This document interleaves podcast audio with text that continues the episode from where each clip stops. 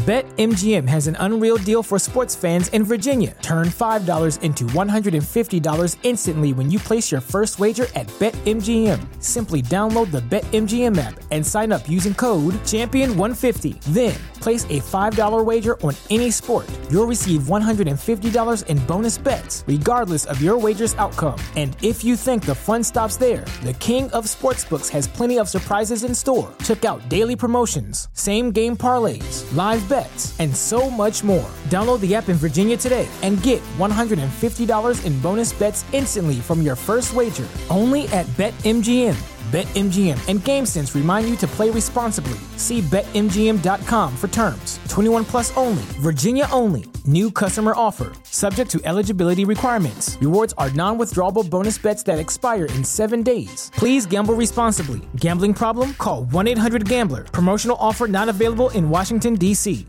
Bienvenidas a mi canal de novelas románticas, Audiokin. Antes de continuar, regálame un minuto de tu tiempo y comparte esta novela con familiares, amigas y conocidas. Me ayudarías a que otras personas conozcan este hermoso trabajo y cada día seguir creciendo. Estaré infinitamente agradecida por tu apoyo y deseando que una lluvia de bendiciones caigan sobre ti. Comencemos con la narración de la novela cuyo título es Un jefe apasionado. Argumento. Él pretende ascender a su secretaria, ella quiere otra cosa. La sencilla Emma Stephenson no era una secretaria despampanante, pero para Luca D'Amato, mujeriego empedernido, conquistarla se convierte en su juego preferido. La sensata Emma creía que lo único que iban a compartir era el despacho, no el dormitorio. Pero pronto se da cuenta de lo que significa realmente ser la secretaria de Luca. Capítulo 1. Se había preparado muy bien para la entrevista, había leído todo lo posible sobre D'Amato Financiers, una empresa de un éxito espectacular incluso en tiempos difíciles. Por lo que había leído sobre Luca D'Amato en una entrevista que él había concedido, se veía que era un hombre directo cuyo éxito radicaba en su capacidad de decisión, transparencia fiscal y negativa a dejarse llevar por el sensacionalismo. Sí, iba bien preparada. Incluso había ido a unas tiendas de segunda mano y había encontrado un espectacular traje de diseño color lila, quizá algo ajustado para su redondeado cuerpo, se había alisado los castaños rizos y se había recogido el pelo en un moño, a pesar de estar en la ruina, había ido a unos grandes almacenes y, fingiendo estar probando distintos maquillajes para el día de su boda, había conseguido que la maquillaran gratis, tal y como aconsejaba hacer una revista del corazón. Sus hermanos y su padre solían hacer comentarios jocosos sobre su adicción a las revistas del corazón, pero a ella la habían ayudado mucho. Criarse sin su madre, vivir en una casa en tan mal estado que, cuando había invitado a alguna amiga, ésta se había negado a volver, le había hecho refugiarse en las revistas del corazón. Eran esas revistas las que le habían aconsejado sobre desodorantes, besos y sujetadores, las que le habían dicho qué hacer cuando, a los 12 años, había descubierto que tenía mucho vello en las piernas. Y aunque ya no era tan adicta a las revistas, a los 24 años había acudido a ellas para documentarse sobre maquillaje, vestimenta y cómo conseguir un buen trabajo. Su aspecto era fantástico, justo la imagen que había esperado lograr, acicalada, perspicaz y algo insolente. Justo la imagen perfecta para la moderna mujer profesional de la City. Y el señor D'Amato preferiría a alguien que hablara japonés, continuó Evelyn. No decía eso el anuncio, observó Emma. Y usted tampoco lo mencionó cuando hablamos por teléfono. A Luca, al señor D'Amato no le gusta entrar en detalles en los anuncios y yo soy de la misma opinión. Cuando nos encontramos con la persona adecuada, lo sabemos. Emma no pudo contestar nada a eso, estaba claro que esa mujer había decidido que ella no era la persona adecuada. Pero. Ahora, a pesar de reconocer que había sido un sueño imposible, ahora que había visto lo que podía ser, quería ese trabajo. El sueldo era extraordinario. El hogar paterno, a pesar de llevar meses en venta, aún no se había vendido y las cuentas de la residencia de ancianos se estaban apilando. Evelyn le había dicho por teléfono que el personal que trabajaba para Lucas se quemaba rápidamente, él era un jefe severo, exigía completa devoción, y el trabajo y los viajes absorberían todo su tiempo. Cosa que a ella no le importaba en absoluto. Un año de trabajo duro cubriría todos los gastos de la residencia. En ese tiempo, la casa se vendería y se podrían pagar las deudas. Un año de duro trabajo y, por fin, se vería libre para realizar el sueño de su vida, libre para llevar la vida que no había podido llevar hasta el momento. Pero sus esperanzas se estaban desvaneciendo rápidamente. Si me disculpa un momento, Evelyn sonrió educada y fríamente. Tengo que hacer una llamada urgente. Evelyn no podía haber dejado más claro que la entrevista había acabado.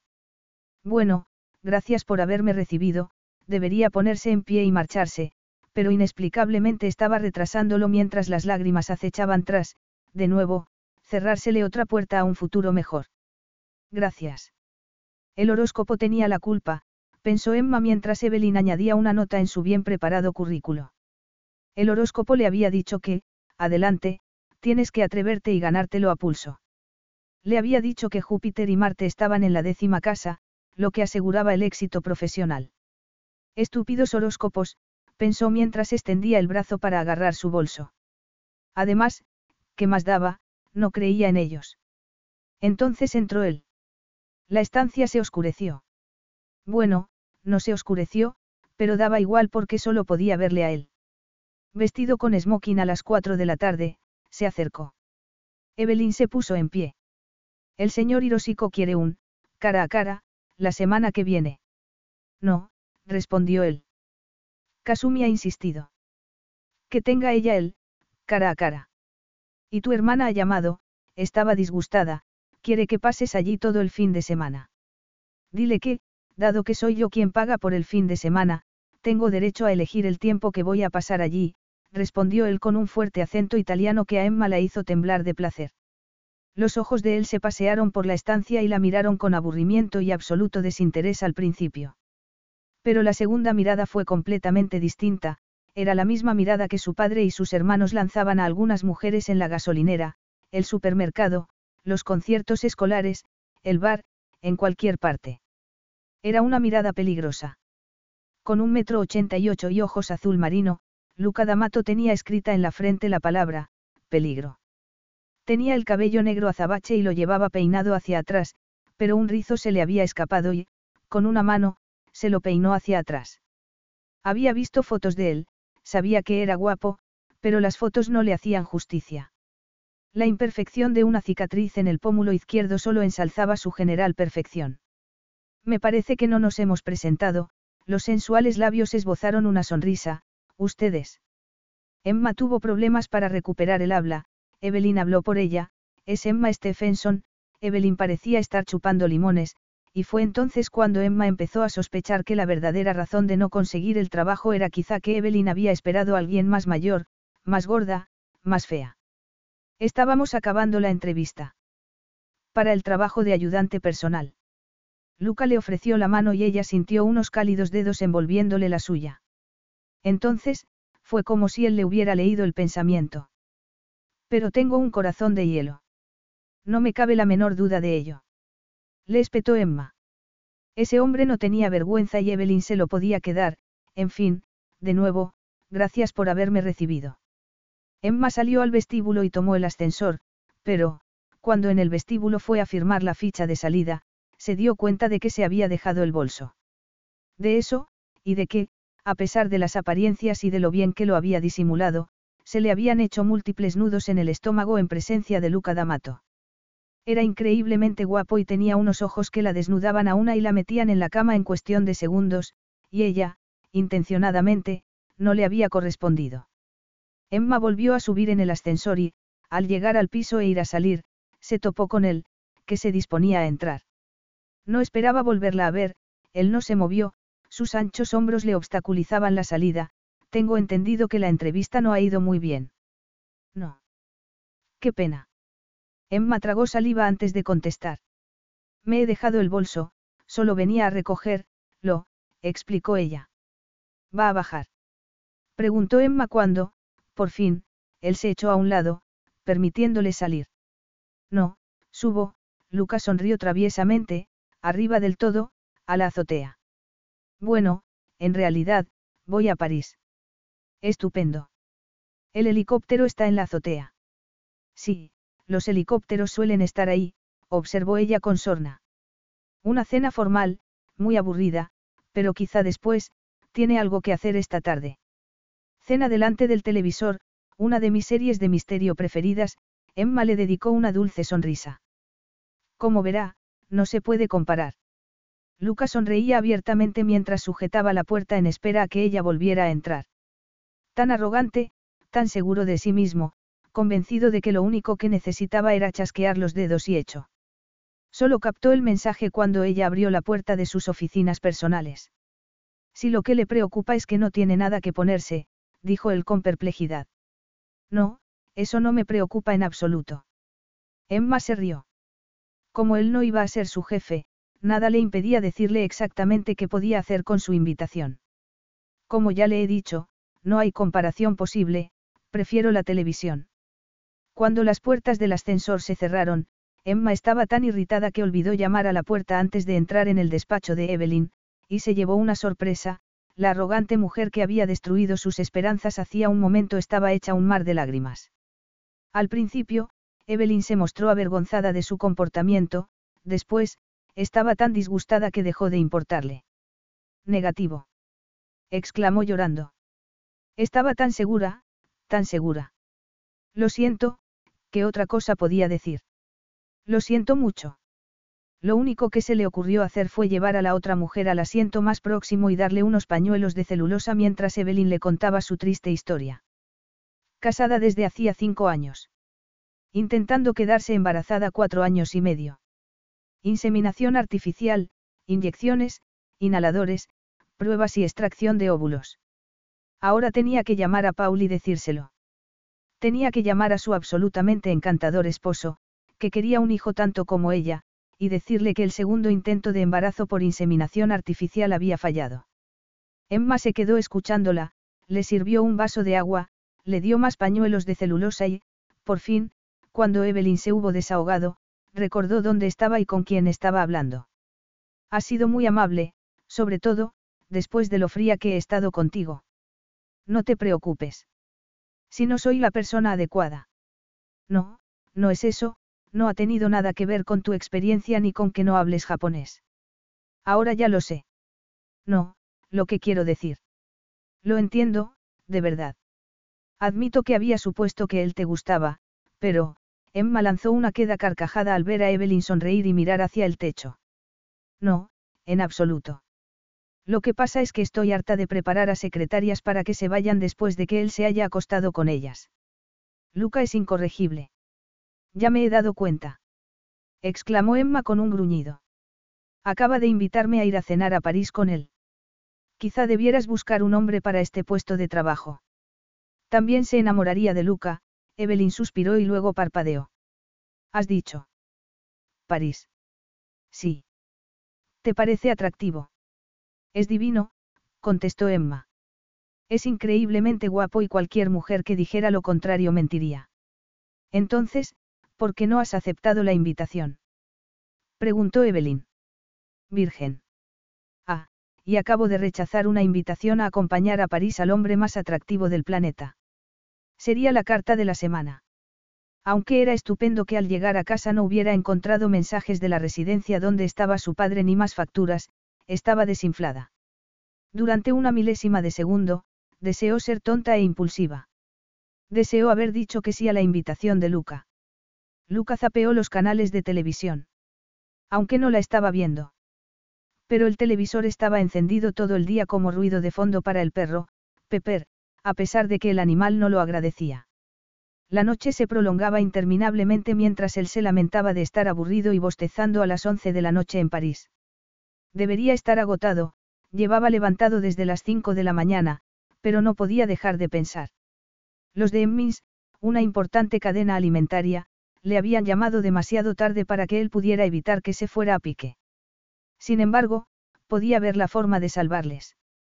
Sacó una cerveza del frigorífico e intentó no pensar en ello, intentó relajarse. Porque todos insistían en entrevistarse con él en persona, porque no se conformaban con una reunión por videoconferencia. Cielos, incluso un mensaje electrónico bastaba en la mayoría de los casos. No le iría mal algo de sexo. Y había muchas dispuestas. El problema era que no quería molestarse en hablar. Esa noche no tenía ganas de fingir estar interesado en lo que pudieran contarle. Dejó la cerveza y se quitó la corbata y los gemelos. Después, abrió la puerta que conducía a la enorme terraza para que el animal saliera e hiciera lo que los perros hacían. Su criada se encargaría de limpiarlo a la mañana siguiente. Marta, una antigua novia, después de acompañarle a Sicilia a su hogar paterno tres años atrás, se había instalado en su casa y, cuando él la echó, ella, convenientemente, se dejó el perro olvidado. Tú, dijo Luca volviendo al frigorífico para sacar algo de comida, eres el perro más patético que he visto en mi vida. Luca tomó un muslo de pollo y se lo comió mientras se tumbaba en el sofá con Pepper a su lado en el suelo. Tú estás a régimen, le recordó Luca. Mientras medio veía un programa de misterio en la televisión, se echó atrás y arrojó algunos trozos de pollo al suelo. Había sido una tortura romper con Marta, las lágrimas y las protestas de ella por la inesperada ruptura habían sido inacabables, y una y otra vez le había preguntado por qué acabar con algo tan bueno.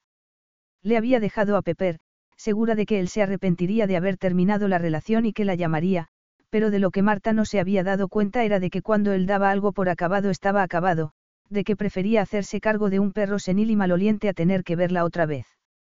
La serie de misterio no estaba tan mal. Tres minutos antes del final del último episodio de la temporada, Luca pensó que era una serie a la que podría engancharse. Entonces aparecieron los títulos de crédito. Se dio cuenta de que esa era la serie que Emma había mencionado. Sabía que ella también estaba viéndolos. Lo sabía. Y sintió que hubiera rechazado su invitación a ir a París con él. Capítulo 2.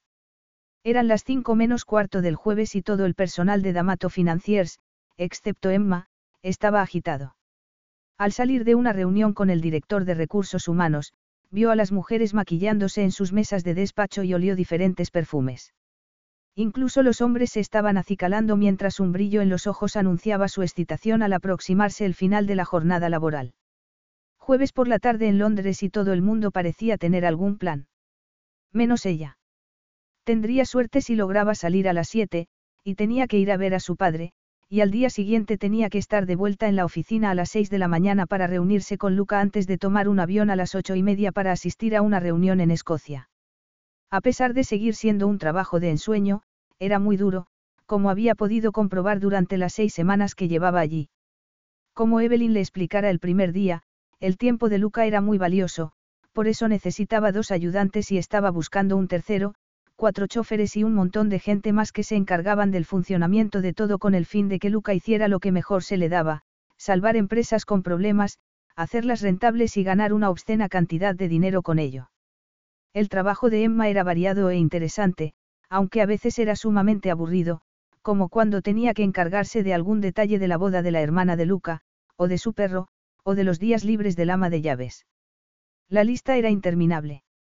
Emma se fue a los servicios, consciente de que tenía que arreglarse el pelo antes de volver a su despacho y a lo que Luca quisiera que hiciera. Allí, se rehizó la coleta y, de camino al despacho, sacó una taza de chocolate caliente y una bolsa de patatas fritas de una máquina, después, se dirigió directamente al ascensor. Canalla. En el momento en que salió del ascensor, Emma se apartó para dejar paso a una deslumbrante mujer de cabello negro azabache que acababa de salir del despacho de Luca. Esta vez no he tenido la culpa, dijo Luca asomando la cabeza por la puerta, asegurándose de que podía salir sin peligro. En serio, esta vez no ha sido culpa mía. Emma permaneció muda, con los labios apretados, mientras él le quitaba el vaso de chocolate y bebía. ¿En serio? insistió Luca. Nunca es culpa tuya, dijo Emma sarcásticamente. Quizá no fuera la forma de hablarle a un jefe, pero ella le hablaba así porque mantenía las distancias con él y hacía bien su trabajo. Y quitando la invitación a la cena en París, Luca no había flirteado con ella. ¿Has leído mis mensajes? Luca nunca los leía. Te ha llamado un tal doctor Calista, quiere que le llames. Bien. Y tu hermana también ha llamado, quiere saber si has mirado las corbatas. Corbatas. Te envió un mensaje con fotos de corbatas para los testigos de la boda y también quiere saber si te vas a quedar. Ha llamado varias veces hoy. Recuérdale lo que cobro a la hora y envíale un recibo si sigue llamando, contestó Luca. Y lo digo en serio. ¿Qué quieres que le cobre a tu hermana por llamarte? Por supuesto, sabía que Luca no hablaba en serio. Lo que quiero es que practiques la firmeza que este trabajo exige. No quiero que se me moleste con ese tipo de cosas. Queda claro. Dijo Luca con mucha claridad y mucha firmeza. Muy claro. Bien.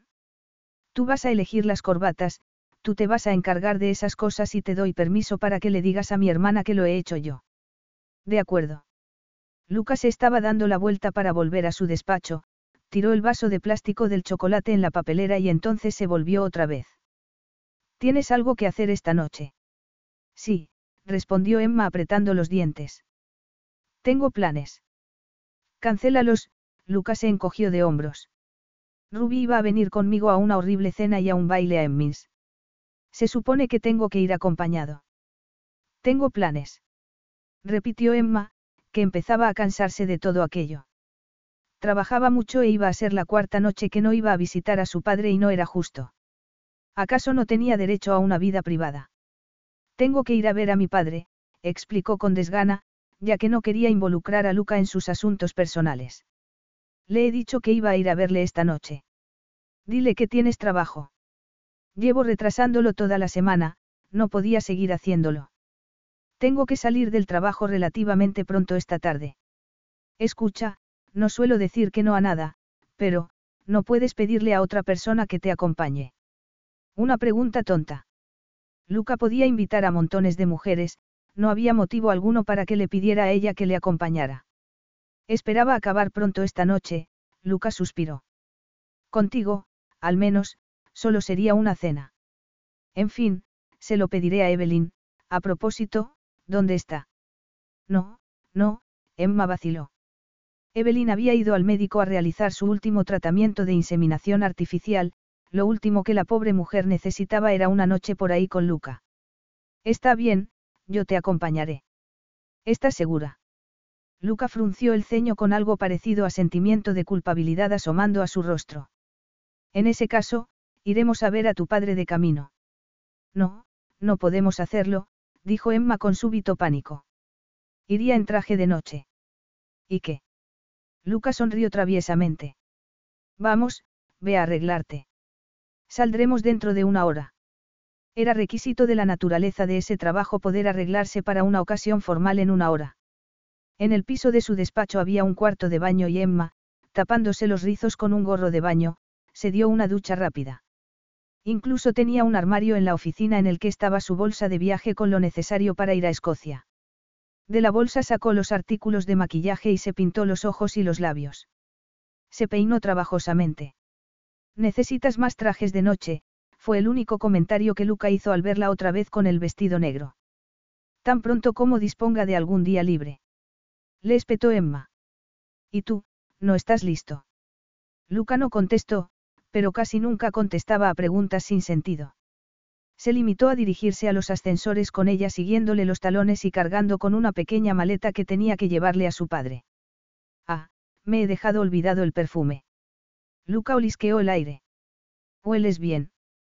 Hombres. En el ascensor, Luca lanzó una rápida mirada a la maleta, pero no hizo ningún comentario y ella no le dio explicaciones. En el coche, se sentó atrás con Luca y el vehículo comenzó a moverse lentamente entre el tráfico. Lo primero el perro. Dijo Luca cuando entraron en el piso de él. La televisión estaba encendida, como de costumbre, y ella se paseó mientras esperaba a que Luca troceara unas pechugas de pollo y las pusiera con un poco de arroz en el plato de Pepper. Está a dieta, explicó Luca. Emma no sabía qué papel desempeñaba Pepper en la vida de Luca. Había ido varias veces al piso de él y aún no sabía qué hacía Luca con ese perro. Ni el hombre ni el animal parecían gustarse. Pero, al fin y al cabo, eso no era asunto suyo. Ella solo se encargaba de arreglar las citas con el veterinario y de contratar a una cuidadora para el perro cuando Luca tenía que ausentarse. Ve al cuarto de baño, le gritó Luca desde su dormitorio, debe de haber algún perfume por ahí. Parecía una tienda de cosmética, perfumes, lápices de labios, lociones para el cuerpo, todo ello abandonado por las mujeres que habían pasado por allí. Pero no fue eso lo que llamó su atención. En el espejo pudo ver la imagen de Luca con solo unos calzoncillos negros ajustados mientras buscaba una camisa, y aunque estaba acostumbrada a verle, no lo había visto nunca casi desnudo. Luca era deslumbrante. Era un hombre tan altanero y arrogante que, en la mayoría de las ocasiones, ella lograba ignorar el hecho de que era el hombre más guapo que había visto en su vida. Ahora lo veía bien. Tenía unas piernas largas y musculosas que resultaban bien incluso con calcetines. Al ponerse la camisa, se fijó en ese pecho con vello negro y sintió que se le encogía el estómago. Rápidamente, apartó los ojos y eligió un perfume, pero no pudo evitar volver a mirar al espejo y entonces le vio sentado en la cama poniéndose los pantalones. Fue en ese momento cuando Luca la sorprendió observándole. Luca le sostuvo la mirada a través del espejo y la sombra de una sonrisa se dibujó en su rostro. Y ella apartó la mirada. Lista. Emma estaba tan azorada que se sobresaltó al oír la voz de él desde la puerta. Si quieres ir a ver a tu padre, será mejor que nos vayamos ya. Luca lo sabía. Con las mejillas ardiéndole y la espalda y las piernas pegadas al cuero del asiento del vehículo de Luca, Emma sabía que él lo sabía. Que a pesar de las bromas, las rápidas contestaciones y su comportamiento frío y distante hacia él, Luca D'Amato sabía que la afectaba. Y, de repente, por primera vez en seis semanas, Emma se sintió vulnerable. Capítulo 3. ¿Dónde vive? Emma le dio la dirección al conductor y volvió a recostar la espalda en el asiento del coche, su nerviosismo aumentó por momentos cuando el coche se acercó a la arbolada calle de impresionantes casas. Es bonito esto, dijo Luca mirando por la ventanilla. ¿Es aquí donde te criaste? En vez de contestar, Emma sacudió la cabeza. Y le ardieron las mejillas cuando Luca leyó el letrero anunciando la residencia para ancianos. Emma no le miró cuando abrió la portezuela, salió del coche y agarró la pequeña maleta que el conductor le dio. No tardaré. Hola, papá. El modo en que se le iluminó la cara al verla en la habitación solo sirvió para hacerla sentirse peor. Le gustaba que fuera a visitarle, pero últimamente lo hacía con menos frecuencia. Cada vez te pareces más a tu madre, dijo Frank sonriendo. Cuando íbamos a bailar. Y así siguió, charlando, mientras Emma guardaba los pijamas que le había lavado, le colocaba el desodorante y el talco que le había comprado, y le dejaba dinero en un pequeño cuenco para el periódico. Y fue agradable porque su padre estaba parlanchín y, por una vez, no habló mal de su madre. Sin embargo, la visita se le hizo muy dolorosa. Antes, su padre no se alegraba con sus visitas, eso solo había empezado a ocurrir en los últimos meses. De pequeña, él la había ignorado, y cuando hablaba con ella, era para criticar a su madre, como si hubiera tenido la culpa de haber muerto. Por lo que, en general, su infancia no había sido feliz y se sentía con derecho a dejar que las autoridades competentes se encargaran de él. Pero desde el infarto, era como si su horrible infancia se hubiera borrado. Por primera vez, tenían una relación padre e hija, por primera vez, su padre le contaba anécdotas de su madre. Y, a pesar de todo, él era su padre. Siento no haber podido venir antes, Emma partió en onzas la tableta de chocolate preferida de su padre y la puso en un plato. He tenido mucho trabajo, pero vendré con tiempo este fin de semana. ¿Te marchas ya? Los ojos de Frank se llenaron de lágrimas. Pero si acabas de llegar. Papá, tengo trabajo. Se sintió muy mal por tener que marcharse, pero no tenía elección. Hasta que se vendiera la casa, era su trabajo el que pagaba la residencia. Señorita Stephenson, Emma oyó una voz a sus espaldas al salir por la puerta de la residencia y, al volverse, se le cayó el alma a los pies cuando el supervisor agitó un sobre de papel que tenía en la mano, también consciente de que Luca debía estar viéndoles, he intentado ponerme en contacto con usted para hablar de la cuenta. Hablé ayer con el contable, dijo Emma. Le expliqué que he conseguido un buen trabajo y que estoy pagando el dinero que debo. Están preparando un nuevo plan de pago. Sí, lo sé. Aquí está, por escrito. Emma agarró el sobre. Gracias. Me temo que si vuelve a haber algún retraso en el pago. No lo habrá, Emma tragó saliva. Además, usted ya sabe que la casa de mi padre está en venta. Tenemos una larga lista de espera, le contestó el supervisor. Estamos tratando de ayudarla, señorita Stephenson, pero esto es un negocio al fin y al cabo. El coche tenía la música puesta cuando ella entró y Luca estaba enviando mensajes electrónicos por el teléfono móvil. Ella respiró aliviada pensando que Luca no había notado el desagradable encuentro con el supervisor. ¿Cómo estaba tu padre? preguntó Luca. Algo triste, admitió Emma. Pero bueno, le haré una visita de verdad este fin de semana. Viene más gente a visitarle. Este parece un buen sitio. Es caro. Un poco, Emma se encogió de hombros. En fin, se hace lo que se puede. Sorprendentemente, Emma disfrutó de la cena y el baile en Emmins. Luca era el hombre al que todos querían saludar, él había salvado la empresa y, con ello, cientos de puestos de trabajo. Y Luca era un acompañante muy agradable. Luca desconectó el teléfono móvil nada más llegar y se ocupó de presentarle a suficiente gente con el fin de que ella tuviera con quien hablar mientras él charlaba con unos y con otros.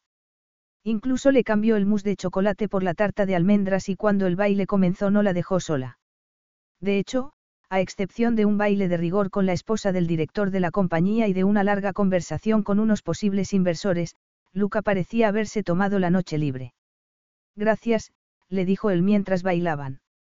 Sé que tenías otras cosas que hacer esta noche. La verdad es que está siendo agradable. Sí, así es, respondió Luca. Tengo que admitir que estaba preocupado. No me cabe duda de que habrías encontrado otra acompañante. Me refería a que estaba preocupado porque no sabía si podría librarles de la bancarrota, explicó él, y se echó a reír al verla ruborizarse. De vez en cuando pienso en el trabajo. De vez en cuando. Emma se echó a reír. No sé cómo puedes hacer tantas cosas. Simplemente las hago. Igual que tú, Lucas se la quedó mirando durante unos momentos. ¿Cuánto tiempo lleva él ahí? Luca no había hecho ningún comentario respecto a su padre en toda la tarde, sin embargo, la pregunta había estado en el aire. Seis meses. Eres demasiado joven para tener un padre. Mi padre era bastante más mayor que mi madre.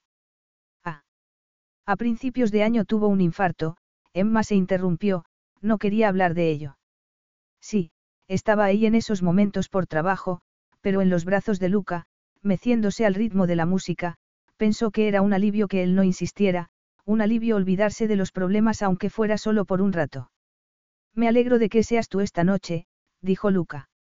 Y cerca de medianoche, con champán en la sangre, le habría resultado muy fácil apoyarse en él, descansar la cabeza en su hombro. Por eso, con el fin de recordarse a sí misma el motivo por el que estaba allí, preguntó. ¿Qué ha pasado con Ruby? Que cometió el error de preguntarme a dónde conducía lo nuestro. Y tú le dijiste. Que a ninguna parte. La música cesó y Lucas se apartó de ella. Venga, vámonos.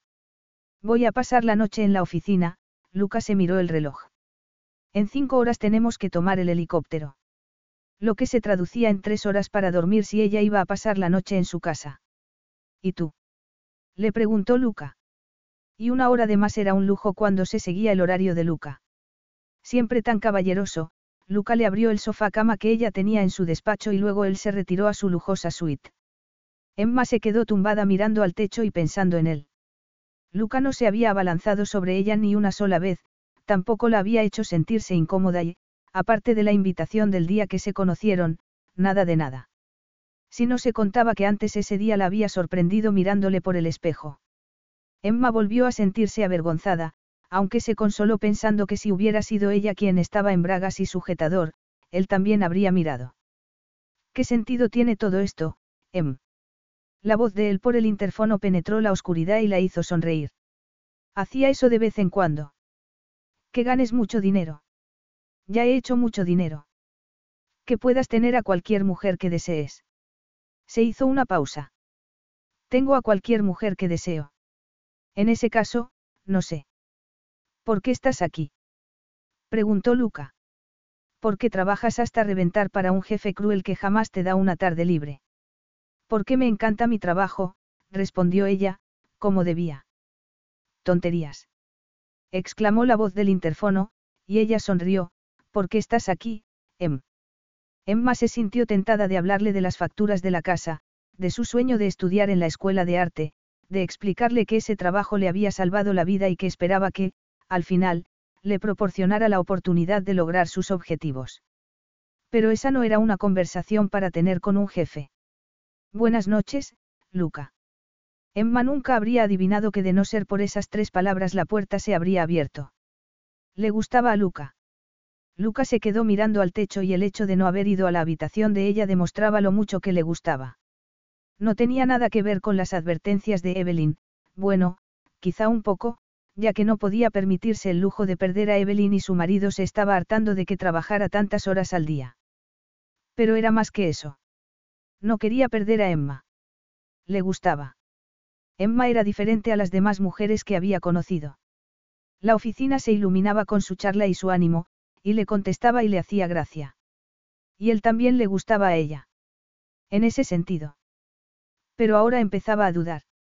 Esa tarde había visto la expresión de Emma en el espejo y, durante unos segundos antes de que ella le sorprendiera, había visto deseo en sus ojos. Se sentía indeciso. Su instinto le instaba a dejar que la naturaleza se encargara del curso de las cosas.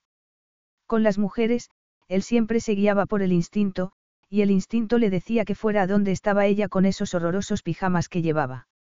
Se excitó al instante al pensar en esos rizos oscuros sobre la cama y en la suave piel de Emma. En ese caso, ¿por qué tanta reticencia? ¿Por qué duraría un par de semanas, quizá un par de meses y después ella le exigiría más, como todas, como Marta? Luca cerró los ojos. Marta era la única a la que le había costado dejar. Aún sufría al pensar en ello. Pero, ¿por qué comparaba a Emma con Marta cuando ni siquiera la había besado? No había estado con ninguna mujer desde que Emma entrara a trabajar en la empresa y había dejado a Ruby por fin. Pensó en ir a donde estaba Emma, pero algo se lo impidió, Emma necesitaba ese trabajo y, por el momento al menos, él la quería en la empresa. No podía tener ambas cosas. Capítulo 4. Tu hermana insiste en hablar contigo. Lleva toda la mañana llamando y también te ha llamado al móvil, le dijo Emma por el interfono. Y ahora insiste en hablar contigo.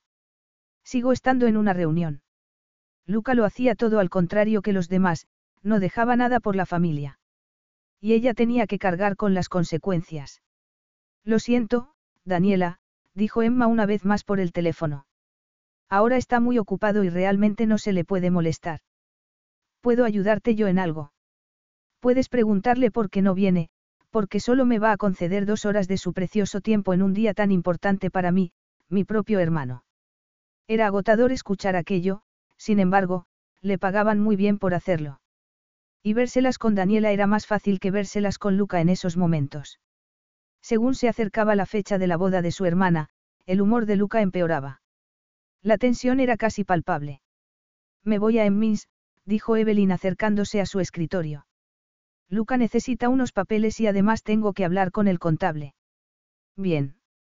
Pase lo que pase, Emma, no le pases a Luca la llamada de Daniela, dijo Evelyn en tono serio.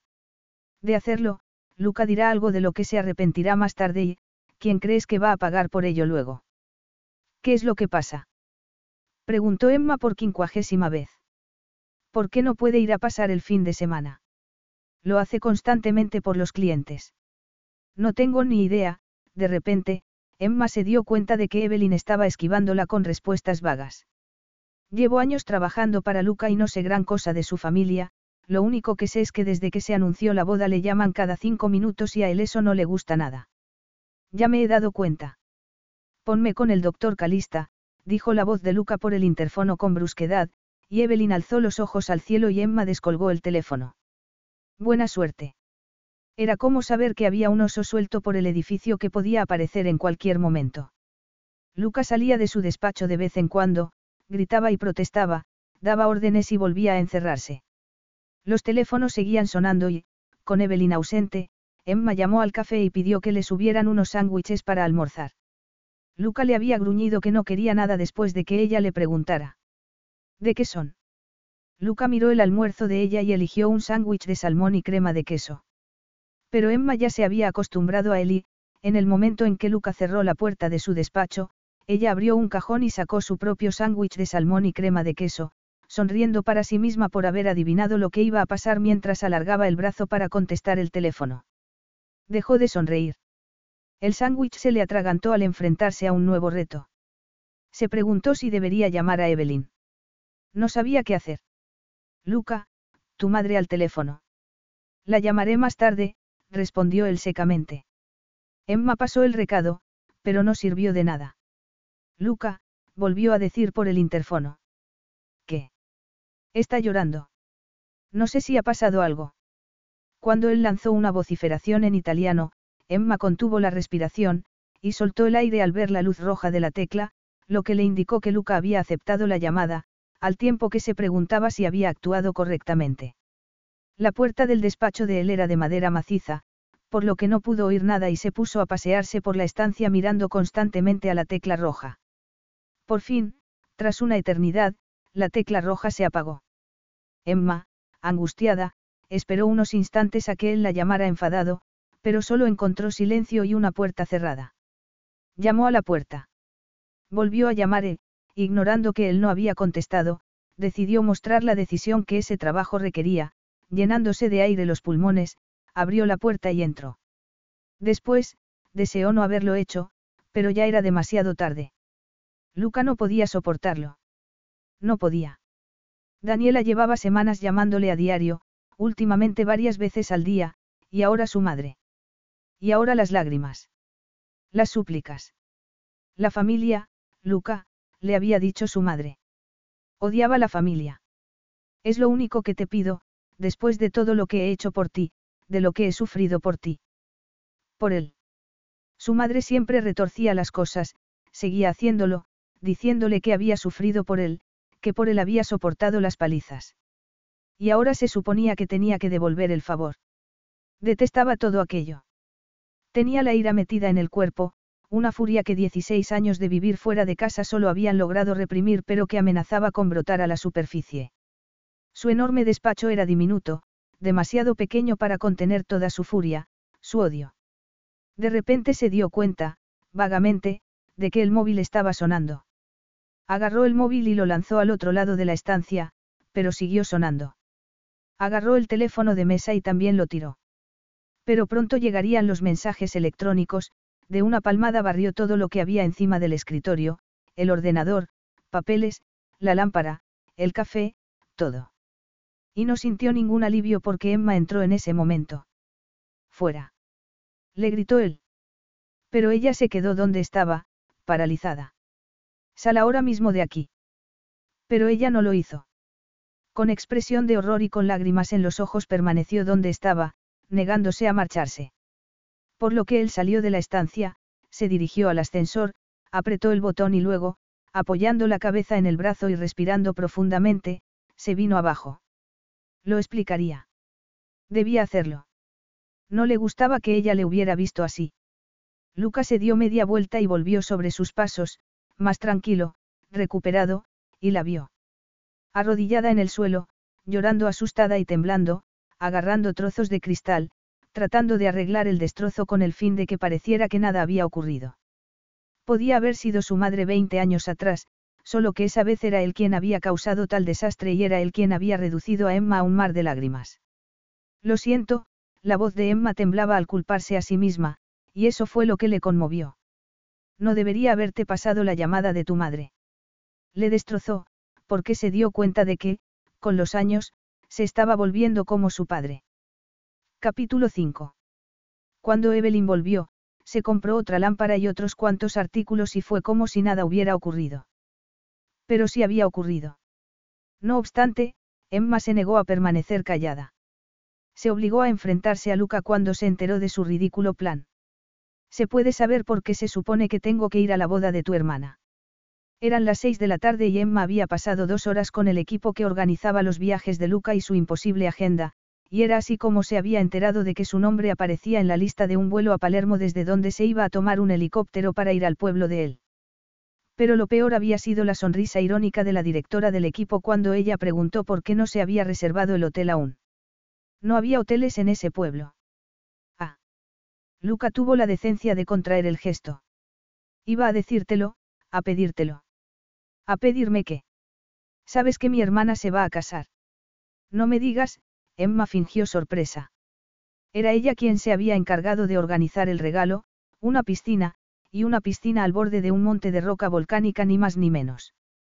Y era ella quien había tratado con el maestro de obras siciliano y con el arquitecto y con la compañía de seguros, y quien se había encargado de elegir las corbatas, y quien había tenido que vérselas con la hermana y la madre, y con el humor de perros de Luca. Sí, sabía perfectamente que su hermana se iba a casar. Por favor, dijo Luca, el sarcasmo no es propio de ti. Bueno, sí lo es, pero ahora no, por favor. Necesito ayuda este fin de semana. Es un poco difícil de explicar. Emma sacudió ligeramente la cabeza. A Luca nunca le resultaba difícil explicar nada, el Luca que ella conocía siempre decía lo que pensaba sin problemas. Pues lo siento, pero no puedo ayudarte. Este fin de semana estoy ocupada, dijo Emma con voz tranquila. No estaba ocupada. Aunque era su cumpleaños, lo único que iba a hacer era visitar a su padre, pero no estaba dispuesta a decírselo a Luca. Y aunque sé que mi trabajo consiste en hacer un poco de todo, organizar una boda no es realmente lo mío. De eso ya se está encargando otra gente. Entonces, ¿para qué me necesitas? Me resultaría todo más fácil si alguien fuera conmigo, admitió él. ¿Quieres decir contigo? Emma sacudió enérgicamente la cabeza. No, Luca, ni hablar. Puedes pedírselo a cualquiera. Es que a ti no se te va a ocurrir hacerte ilusiones, dijo Luca. Emma, tú me comprendes. La última mujer que me acompañó a casa, Marta. Le expliqué que no se dejara influir, que mi familia iba a suponer que íbamos en serio, que iba a haber una boda pronto. Ella me aseguró que me comprendía, sin embargo, cuando llegamos allí. Las cosas cambiaron. Luca asintió. No puedo soportar la idea de ir, no puedo soportar la idea de pasar allí dos o tres noches solo. Luca la miró. Se fijó en sus oscuros rizos, en esa boca que siempre conseguía hacerle reír, en ese cuerpo en el que ahora pensaba todas las noches. Solo así podría ir, con la única mujer que podía hacerle soportable aquel sufrimiento. Aunque ello significara que pronto tendría que decirle adiós. He pensado que contigo allí. ¿En serio creías que iba a aceptar?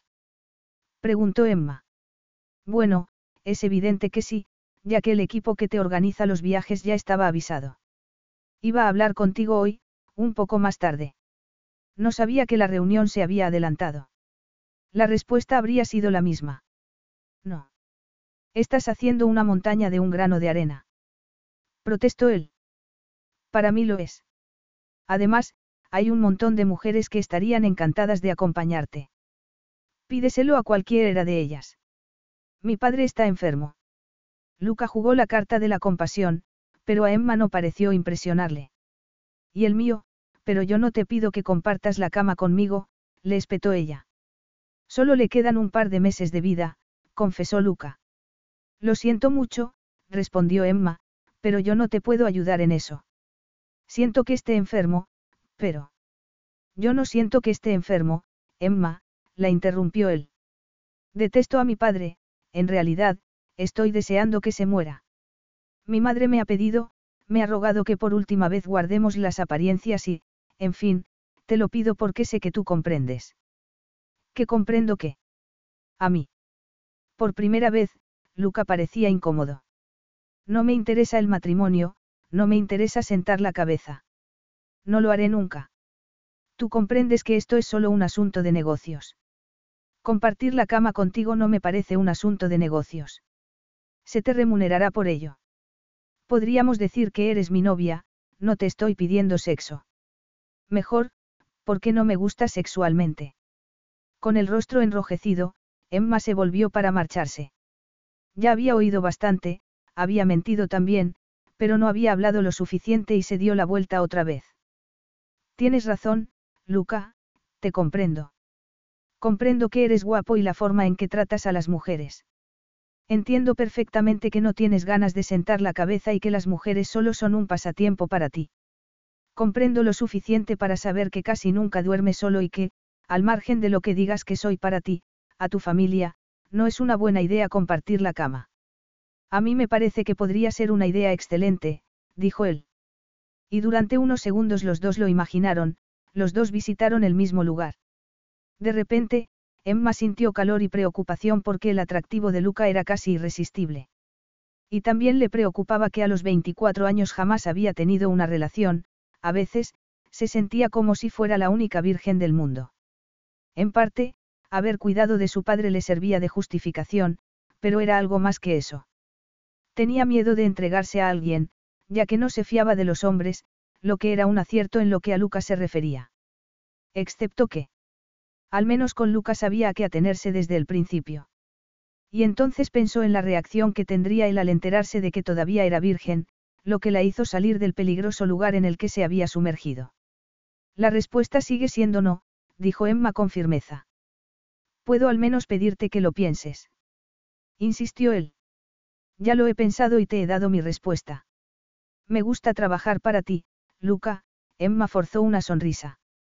Limitémonos a mantener una relación estrictamente profesional, ¿te parece? Eso sí eres capaz. Y tras esas palabras, Emma se marchó. Y por primera vez, Luca era quien estaba ruborizado. Emma le había despreciado, le había puesto en su lugar. Como hacía siempre, pensó Luca sentándose al escritorio. No le gustó, no estaba acostumbrado a que le rechazaran. Podía ir con quien quisiera. Y con esa idea, agarró el móvil y en la lista de contactos repasó los nombres de las múltiples bellezas desperdigadas por el mundo a las que podía recurrir, pero ninguna le interesaba. Emma sí. Se quedó allí sentado, pensando, mientras anochecía. Emma podía ayudarle unas semanas con la boda, con la última etapa de la enfermedad de su padre. Con Emma a su lado, sería mucho más llevadero. ¿Y por qué tenía que ser solo durante unas semanas? Se llevaban bien y, a pesar de las protestas de ella, sabía que le atraía. ¿Y por qué tenía que acabar tan pronto? Quizá su relación durase unos meses, incluso un año. Capítulo 6. Emma. Luca pronunciaba su nombre de muchas maneras, y con su acento italiano hacía que su nombre sonara vagamente exótico. Pero ya no. Aquel había sido un corto y brusco, Emma, por el interfono que la había hecho dar un salto en el asiento, una orden para que se presentara en su despacho de inmediato. A las nueve de la mañana tenía una reunión con el equipo de recursos humanos, faltaban cinco minutos, y el informe sobre la reunión tendría que estar en el escritorio de Luca a la hora del almuerzo, seguido de preguntas y respuestas. Se sintió tentada a ignorar la llamada, a hacerle pensar que ya se había marchado a la reunión. Emma. La llamada fue seca, pero esa vez no por el interfono. Es que no me has oído. Ahora mismo iba, respondió Emma con calma. Hacía una semana de la ridícula propuesta de Luca y, aunque él había demostrado el suficiente sentido común para no volver a sacar el tema, la relación entre los dos dejaba mucho que desear. No estaba enfadado, pero el trato entre ambos era estrictamente profesional. Habían dejado de bromear y reír, y ella echaba de menos eso. Tienes que preparar una reunión con el señor Hiroshiko. Necesito las últimas cifras. Recientemente, Luca había puesto sus miras en Japón, un mercado difícil de penetrar para un extranjero, sin embargo, Luca lo había visto como un reto, había empezado a estudiar japonés y les había instado a Evelyn y a ella a hacer lo mismo. Luca se había lanzado de lleno, familiarizándose con la etiqueta japonesa y con kaiseki rayori, o alta cocina japonesa, su personalidad inquieta siempre buscaba nuevos desafíos. Prepara la sala de reuniones para un, cara a cara, Luca chasqueó los dedos tratando de recordar algún pequeño detalle. Hay algo de lo que tengo que hablar con el primero. El funeral de su madre fue la semana pasada, dijo Emma, que lo sabía porque se había encargado de enviar las flores a nombre de Damato Financiers. Ah, eso era, Luca asintió a modo de agradecimiento. Luca iniciaría la difícil reunión con unas palabras amistosas antes de lanzarse a la yugular. Tras las semanas que llevaba trabajando con él, sabía que no era una táctica. Luca podía separar el aspecto profesional y el social de las situaciones con alarmante facilidad, cuando diera el pésame, lo haría de corazón, pero cuando tratara de negocios y de dinero, no habría concesiones. Por eso era por lo que Damato Financiers no solo había sobrevivido, sino que se había expandido. Luca manejaba dinero, mucho dinero, el suyo y el de otros, y tenía visión de futuro. Y no le pasó desapercibido el gesto de ella al mirarse el reloj. La reunión con los de recursos humanos puede esperar, dijo Luca. Esto es importante. Siempre que ella había tratado con Kasumi, la ayudante personal del señor Hiroshiko, la había encontrado serena y dulce, y aquella mañana sonreía en la pantalla cuando ella, por fin, encontró el botón que tenía que pulsar. Charlaron un momento y admiró el cabello negro azabache de Kasumi en la pantalla de la sala de videoconferencias mientras terminaba de colocar encima de la mesa las notas que Luca le había pedido. Voy a decirle al señor Hiroshiko que el señor Damato ya está listo para la reunión, dijo Kasumi cuando Emma y ella lo tuvieron todo preparado. Con Bangwa, dijo Emma, despidiéndose de Kasumi con un, buenas tardes.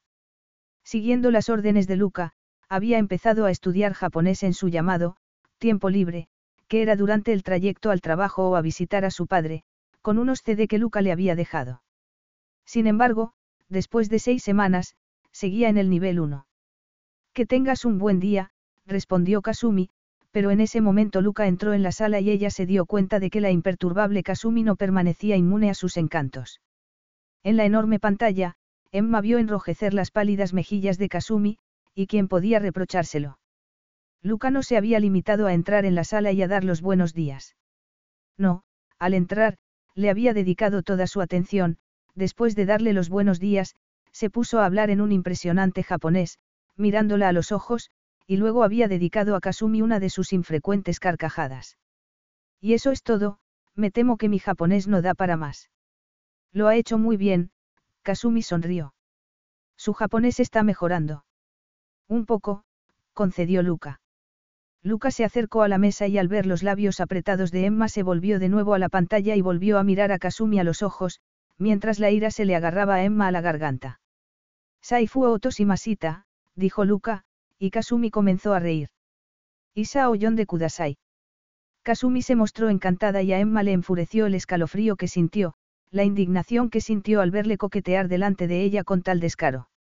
Pero no iba a permitir que se le notara, por lo que le sirvió a Luca un vaso de agua y comprobó que la grabadora estaba encendida porque, sin duda, Luca le había ofrecido a Kasumi cena y desayuno en su siguiente visita a Japón y eso era lo que a Kasumi le había hecho reír. No obstante, la risa de Kasumi cesó en ese momento con la entrada de su jefe, pero a Emma aún le ardían las mejillas al salir de la sala de videoconferencias. ¿Todo bien? Le preguntó Evelyn mientras Emma recogía unos papeles para la reunión con los de recursos humanos, que había sido retrasada. Sí, todo bien, respondió Emma forzando una sonrisa, aunque nada iba bien. Emma estaba inquieta y perturbada, incluso enfadada, y no quería reconocer el motivo. Al tomar asiento en la reunión, se fijó en las orquídeas color rosa pálido, las flores que Luca había elegido para aquella semana, y apretó los dientes por sentir celos. Eran celos lo que le había despertado la conversación de Luca con Kasumi y en su vida no había cabida para ese sentimiento. Luca era un Casanova, un rompecorazones, un consumado playboy. La aplastaría. Había hecho lo correcto al rechazar esa ridícula oferta. De haber aceptado, ya podía despedirse de su trabajo. A pesar de que Luca, implícitamente, había dicho que no habría nada de naturaleza sexual entre los dos, ella no le creía. Y a Luca no le gustaba enfrentarse a sus errores, Evelyn se lo había advertido desde el principio. Sí, había hecho bien. Pero en ese caso, porque por las noches se quedaba pensando en la cama, deseando que las cosas fueran diferentes, deseando tener el valor suficiente para decir que sí. Le daba vueltas la cabeza cuando salió de la reunión con el equipo de recursos humanos y, al volver a su despacho, se encontró con varias llamadas personales a las que tenía que atender, y ninguna la hacía feliz.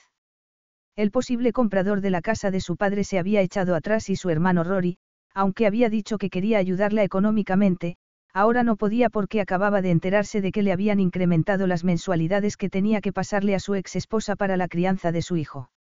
Rory. exclamó Emma. Quedamos en que los dos pagaríamos la residencia de papá hasta que se vendiera la casa. Eso fue antes de que nos enterásemos de la hipoteca que papá debe de la casa. Escucha, Em, aunque la casa se venda, el dinero que nos den no va a cubrir los gastos de la residencia para el resto de su vida. Papá solo tiene 60 años. He hablado con nuestros hermanos y hemos pensado que quizá deberíamos buscar una residencia más barata. Sí, y lo harían. Emma le colgó a su hermano. No le cabía duda de que a sus hermanos no les costaría nada cambiar a su padre de residencia con el fin de hacerse con algo de dinero. Y fue en ese momento cuando la llamaron de la residencia para decirle que su padre llevaba preguntando por ella toda la mañana. Está bien, le aseguró una enfermera, aunque un poco nervioso. Mire, sé que últimamente no he ido mucho por allí, Emma, agotada, cerró los ojos. No ha sido porque no haya querido. No he llamado para hacerla sentirse culpable, dijo la enfermera. Usted nos pidió que la mantuviéramos al tanto y, aunque su padre está algo confuso, en fin, ha notado que viene a verle menos que antes. Dígale que iré pronto, contestó Emma. Podría decirle cuándo. Quizá no quisieran hacerla sentirse culpable, pero era así precisamente como se sentía. Y, en ocasiones, el sentimiento era sobrecogedor. Se apretó los párpados con los dedos para contener las lágrimas, a veces, le daban ganas de tirar la toalla y dejar que sus hermanos se encargaran de aquel lío. Cuando se vendiera la casa, ella se encontraría en la calle. Por supuesto, con el dinero de la venta se cubrirían las deudas con la residencia, pero, de momento, esas deudas le estaban causando pesadillas. Problemas. Emma se sobresaltó, no sabía cuánto tiempo Luca llevaba allí observándola. No, ninguno, Emma forzó una sonrisa. La reunión ha ido bien. Voy a escribir el informe de la reunión y te lo daré en cuanto lo haya acabado. No me refería a la reunión con los de recursos humanos, Luca frunció el ceño. ¿Te pasa algo? No, nada. Me duele un poco la cabeza, eso es todo. La mujer de la limpieza de mi casa no se encuentra bien. Ah. Emma parpadeó y fue a agarrar el teléfono. ¿Quieres que llame a la agencia para que envíen a una sustituta? No, sobreviviré por un día, respondió Luca magnánimamente, pero voy a tomar un avión para Japón esta tarde. Evelyn me va a acompañar, ya he ido a su casa a preparar la maleta, por eso, ¿te importaría ir a mi casa para hacerme el equipaje? Una consecuencia de ser rico y estar tan solicitado era que la vida privada de Luca era muy poco privada. Un montón de gente se encargaba de que él no perdiera su valioso tiempo con pequeños detalles. Algo más tarde, al entrar en el lujoso apartamento de Luca, Emma se agachó y fue a acariciar a Pepper, que como tenía por costumbre le ladró a modo de advertencia, después, el animal se acercó a la puerta corredera de cristal para que se la abriera y así poder salir. Emma también salió a la terraza y contempló la espectacular vista del Támesis antes de volver a entrar y ponerse a trabajar. Fue al dormitorio y abrió el cuaderno en el que estaba la lista con lo que Luca iba a necesitar para pasar dos días fuera.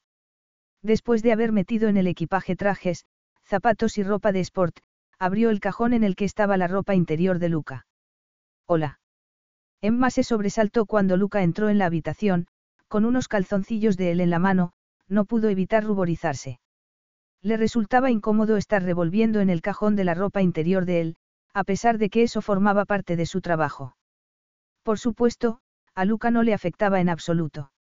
Luca se quitó los zapatos y se tumbó en la cama para hablar por teléfono mientras ella entraba en el cuarto de baño para recoger los artículos de tocador de él y Emma trató de no prestar atención al par de llamadas telefónicas de Luca, ambas personales, para cancelar un par de citas nocturnas y, de paso, romper un par de corazones. ¿Por qué cuando digo que voy a Japón creen que miento? Preguntó Luca cuando ella volvió al dormitorio. ¿Por qué sueles hacerlo? observó Emma. Esta vez no, Luca clavó los ojos en ella. ¿Qué es lo que te pasa, Em? Para ti, señorita Stephenson bromeó Emma, negándose a pasarse de la raya con él. Pero puedes llamarme Emma. ¿Qué te pasa, Emma? Y no pongas la excusa de que te duele la cabeza. No me pasa nada, insistió ella. Aún tumbado en la cama, Luca cerró los ojos y lanzó una ronca carcajada. Vaya, ahora que estoy descansando, resulta que también a mí me ha dado dolor de cabeza. Y era verdad. Mientras la oía hacer el equipaje, pensó en lo fácil que le resultaría cerrar los ojos y dormirse. No quería ir a Tokio. Increíblemente, y no por primera vez en los últimos tiempos, no podía soportar la idea de un viaje en avión. Deberíamos hacer novillos. Hacer novillos como los niños. Repitió Emma sonriendo traviesamente. Sería estupendo, Lucas sonrió. Podríamos sacar hielo de la nevera y ponérnoslo en la cabeza y quedamos aquí tumbados e ignorar el teléfono. Una idea estupenda, Emma también sonrió, porque sabía exactamente cómo se sentía Luca, igual que ella. Pero no podemos. Con los ojos cerrados, Luca no paraba de pensar. Estaba harto de mantener las distancias con Emma. También estaba disgustado consigo mismo por cómo había manejado la situación. La deseaba. Y, al mismo tiempo, no la deseaba, porque le gustaba trabajar con ella. Le gustaba tenerla en la oficina. Y siempre que tenía relaciones con una mujer, en fin, todo acababa. No había futuro para ellos. Hacía mucho tiempo había tomado la decisión de no mantener relaciones prolongadas con una mujer. Era una promesa que se había hecho a sí mismo hacía años. Permaneció allí tumbado, con dolor de cabeza, la oyó acercarse a la cocina, oyó el grifo y se sintió indeciso. La deseaba. No quería perderla. Sin embargo, las dos cosas eran incompatibles. Toma, Emma estaba de vuelta con un vaso de agua al que echó dos pastillas, bébete esto. Solo si tú también bebes. Emma echó otras dos pastillas en el vaso de agua y lo compartieron. Tenía gracia notar una cosa así, tenía gracia que a él le importara un detalle tan insignificante como que Emma no fuera a por otro vaso. Nos encontraremos mejor dentro de unos 20 minutos, Emma sonrió, contenta de que por fin estuvieran charlando con normalidad después de las últimas semanas. Lo dice en la caja. Emma cerró la cremallera de la bolsa de un traje y agarró el teléfono para llamar mientras Luca se tomaba un café que acababa de preparar. Luca metió unos papeles en la cartera mientras le daba instrucciones rápidas que ella tardaría un par de horas en ejecutar. Si surge algún problema, llama a Kasumi. Da igual la hora que sea, todo tiene que estar listo para mañana. Por supuesto. Luca sonrió para sí al observarla encresparse ligeramente al oír mencionar el nombre de la japonesa. Saifu Masita, dijo Luca, viéndola enrojecer al oírle repetir las palabras que le había dicho a Kasumi. Isa Oyon de Kudasai. Puedes decírselo a ella cuando la veas, respondió Emma fríamente. Se me ha caído el monedero. Luca se echó a reír. ¿Puede alguien llamar al médico? Estaba practicando frases que acabo de aprender. La hizo reír, pero la muestra de celos ahí quedó y ella no sabía qué hacer con él ni con la energía que parecía envolverlos. Aún estaba en el aire la peligrosa oferta de Luca y, en ese momento, a ella le dieron ganas de aceptarla. Quizá pudiera fingir no ser virgen. Quizá su cuerpo supiera qué hacer. Evelyn llamó por el interfono y Luca agarró la cartera.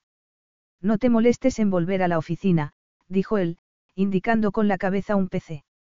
Hazlo desde aquí y márchate a tu casa cuando termines. Luca frunció el ceño al fijarse en la palidez de Emma. Mejor aún, tómate el día libre mañana, añadió él. Mañana tengo un montón de cosas que hacer. Cancélalo todo, es una orden, Luca se encogió de hombros. Tómate el día libre, dedícalo a hacer tus cosas y descansa. Hasta el lunes. Y, como siempre, Lucas se marchó de su casa con la misma facilidad con que salía de un hotel, se dio media vuelta y salió por la puerta sin más. Ahora que él se había ido, Emma volvía a respirar. Por primera vez, quería hablar en serio con él, hablarle de sus problemas. Quería compartir, explicar, y no para que él lo arreglara todo porque sabía que Luca no podía hacerlo, no podía hacer que su padre mejorase de repente ni que el coste de la residencia fuera menor ni que no sintiera resentimiento por la forma como su padre la había tratado hasta ahora. No, no era nada de eso. Pero al verle en la cama, mirándola con esos ojos azules oscuros, era lo que había querido hacer.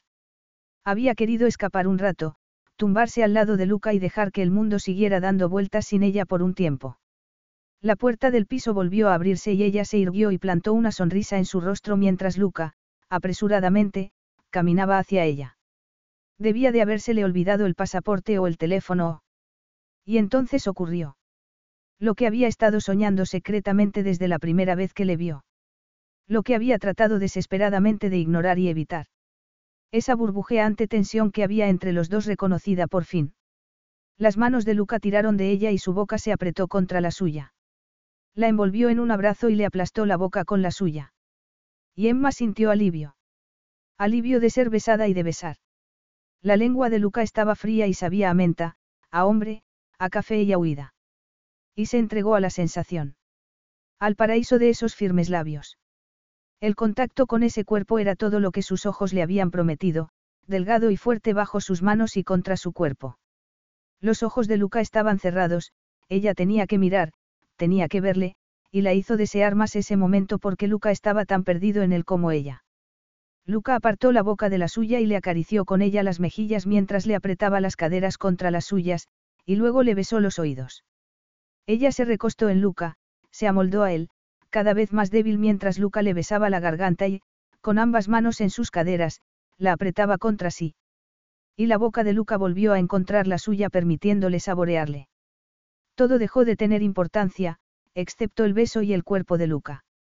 Daba igual cómo acabaría porque, por primera vez, no estaba pensando ni solucionando nada ni sobreviviendo, estaba viviendo, por él, para él, por los dos.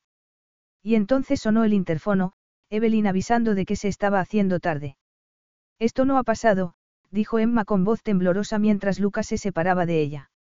Emma se llevó los dedos a los labios, aún hinchados y con el sabor de él, y lo que hacía un momento le había parecido lo más natural de repente le resultó confuso. Y entonces Luca volvió a besarla. Ni esto, dijo Luca, contemplando los encantadores ojos claros de ella, viendo su confusión. Emma era adorable y, durante unos segundos, sintió pesar. Un profundo pesar porque pronto tendría que acostumbrarse a echarla de menos. Pero era demasiado tarde porque había puesto la maquinaria en marcha y la cuenta atrás hacia lo inevitable había comenzado. Cuando la voz de Evelyn sonó por el interfono advirtiendo de que estaba subiendo, Luca lanzó una rápida mirada a Emma, que la hizo reír. No se lo digas. Por Dios, no. Emma tragó saliva. Vamos, vete. Piensa en lo de Italia. Luca seguía agarrándola y ella sintió el martilleo de su corazón y el calor en la entrepierna. Los ojos de Luca estaban en ella, las manos en sus caderas, y tiró de ella hacia sí una vez más, dándole una pequeña demostración de lo que la esperaba si se atrevía a aceptar. ¿De qué tienes miedo? Le preguntó Luca. Y Emma decidió contestar honestamente. De perder, respondió ella mirándole a los ojos. Y no se trataba solo del trabajo, sino de perderle a él. Olvidemos lo que ha pasado. Palabras fútiles, y ambos lo sabían. Capítulo 7. Papá, por favor, no llores. Su padre siempre se disgustaba cuando ella se marchaba. No había llegado a la residencia hasta las 8 de la tarde y no podía quedarse mucho. Pero Lucas se marchaba a Sicilia al día siguiente, por fin había accedido a pasar unos días con su familia, por lo que ella dispondría de más tiempo para ver a su padre durante un par de días. Valdría la pena, a pesar de que su jefe apenas le hablaba. Lucas se estaba dando por enterado por fin, a pesar del beso, ella había seguido negándose a acompañarle a la boda de su hermana. Es que la echo de menos, Frank estaba mirando una foto de su mujer y Emma no lo comprendía. De toda la vida recordaba que, prácticamente, en casa había estado casi prohibido hablar de su madre. Solo quiero estar con mi Gloria. ¿Por qué nos abandonó? Papá, no nos abandonó porque quisiera. Y por ese sinvergüenza que se las daba de artista. ¿Cómo pudo dejar a su familia? A Emma se le heló la sangre en las venas. Papá, mamá no nos abandonó, murió en un accidente de coche. Ella por ahí con su novio y su niña pequeña llorando en casa, Frank sollozaba y la enfermera entró. Emma, vamos a darle la pastilla para dormir, se tranquilizará enseguida. ¿Cómo pudo abandonar a sus cuatro hijos? Rory.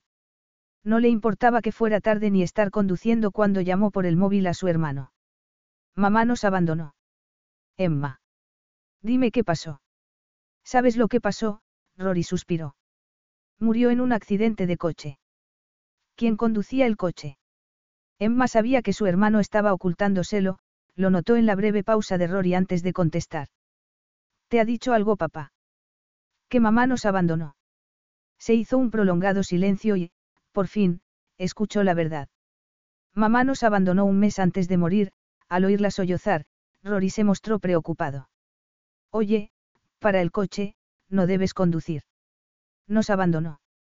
Quería, encontrarse a sí misma, dedicarse al arte, salir con ese tipo. Oye, eso pasó hace 20 años. No comprendo por qué te estás poniendo así. Eso no cambia nada. Claro que sí. Emma cortó la comunicación y tiró el teléfono al asiento contiguo. Lo cambiaba todo. No debía conducir en ese estado e hizo un esfuerzo por concentrarse, por calmarse, hasta que llegó a la casa de su familia, a la casa que su madre había abandonado, y fue entonces cuando le vio. El coche de Luca estaba allí, esperándola, y Luca salió del vehículo y caminó hacia ella. Tenía el rostro cenizo y ojeras. Emma olió whisky en su aliento, oyó temor en las palabras de él, un temor que se hacía eco del suyo. Ven conmigo mañana, Luca no la tocó ni le exigió, ni siquiera le rogó, simplemente su estado se asemejaba al suyo. Sí. Luca parpadeó, una sonrisa se dibujó en su rostro, alivio porque ahora podría soportarlo, enfrentarse a ello. ¿Por qué has tardado tanto? preguntó Luca. Su madre les había dejado. Su ídolo, la mujer perfecta, había dejado de existir. Estaba enfadada, pero también le alegraba la idea de vivir en vez de llorar una muerte, de olvidarse del pasado y lanzarse al futuro. Y ahí estaba, si tenía coraje para abrazarlo. Nunca me he acostado con nadie, Emma observó su reacción, le vio abrir mucho los ojos y creyó ver casi miedo en su expresión. No te preocupes, Luca, no es porque haya estado esperando al príncipe azul para que me quitase la virginidad. Emma. Luca no había contado con eso. Quería alivio, distracción, y a lo que se enfrentaba era a una gran responsabilidad. Pero Emma se echó a reír y le dio un beso en la mejilla. Parecía estar de un humor extraño, algo histérico. Sabes que no quiero nada serio. Conozco las reglas del juego, Luca, dijo Emma con voz tranquila, y estoy dispuesta a seguirlas. Y ahora, si me disculpas, tengo que hacer el equipaje. Cuando el avión privado de Luca despegó por la mañana temprano, Emma solo quería cerrar los ojos y dormir. Había pasado la noche llorando por una mujer a la que no conocía, por un padre que quizá comenzaba a comprender. Pero ella era fuerte, tenía que serlo, por lo que había protegido sus ojos con unas gafas de sol enormes y alegó otro dolor de cabeza cuando Luca hizo un comentario al respecto. Se alegraba de tener la oportunidad de pasar unos días lejos, de dejarlo todo atrás. Le sirvieron un desayuno fabuloso acompañado de un espeso café, pero Emma no tenía hambre y él la observó juguetear con la comida en el plato. Había algo diferente en ella. No era que no estuviera parlanchina y educada como siempre, pero parecía distraída, incluso inquieta. Se había quedado perplejo la noche anterior cuando Emma accedió a acompañarle. Había planeado el fin de semana, había esperado que la mutua atracción que existía entre ambos se saciara pronto, que ella le proporcionara el alivio que le permitiría soportar la difícil situación que se le presentaba. Llevaba meses temiendo esa boda, el regreso al hogar paterno, ver a su padre y a sus tíos. Emma iba a haber sido su consuelo. Pero ahora ya no, y solo podía culparse a sí mismo. Romper corazones no le preocupaba. Pero romper el de ella, eso le hacía dudar. Notó que Emma no estaba comiendo y, al recordar la bebida preferida de Emma, se la pidió a una azafata. Después, se recostó en el respaldo del asiento y la observó mientras bebía el espeso chocolate caliente. ¿Tienes hermanos? No. Preguntó Luca. Tres, respondió Emma. ¿Qué pasó con tu madre? No quiero hablar de eso. Tenemos que hacerlo, insistió él. Acababa de terminar su desayuno y le retiraron el plato al instante. La conversación continuó cuando la azafata, discretamente, se retiró. Cuentas muy poco de tu vida personal. Mi horario casi no me deja tiempo para una vida personal. Protestó ella. Emma, este fin de semana se supone que eres mi novia, te voy a llevar a casa de mis padres. Tienes que reconocer que deberías saber algo de tu vida. Luca tenía razón. En todo el tiempo que le conocía se había mostrado muy reservada respecto a su vida. Y como Luca acababa de decir, tenían que representar el papel convincentemente. Pero, en ese momento, él dijo. Está bien, le diré a mi madre que no te gusta hablar de ello. ¿De qué? Preguntó Emma sin comprender. De nada que yo no sepa la respuesta, contestó Luca, contento de haberla hecho sonreír. Llevamos un par de meses saliendo juntos, desde que entraste a trabajar en mi empresa. Los dos hemos pensado que trabajar juntos es demasiado, así que pronto dejarás este trabajo. ¿Y a qué voy a dedicarme? Lucas se encogió de hombros y pensó en lo que sus conquistas hacían. A modelo. Por favor. Emma lanzó una carcajada. Está bien, diré que, como estudio arte, tú vas a preparar un estudio para mí en tu casa, en la habitación grande que tienes en la parte de atrás y que no usas. Tú no me lo habías dicho porque querías darme una sorpresa, pero yo lo he adivinado. ¿Se te da bien? Preguntó Luca. Me refiero al arte. Acabo de empezar el curso de noche. Mi padre no quería que, pero Emma se interrumpió al darse cuenta del porqué de que a su padre no le gustara la idea, pero se negó a divagar sobre ello. Ah, y a propósito, lo digo por si sale en la conversación, hoy es mi cumpleaños. ¿En serio? Luca frunció el ceño. Deberías habérmelo dicho. Acabo de hacerlo.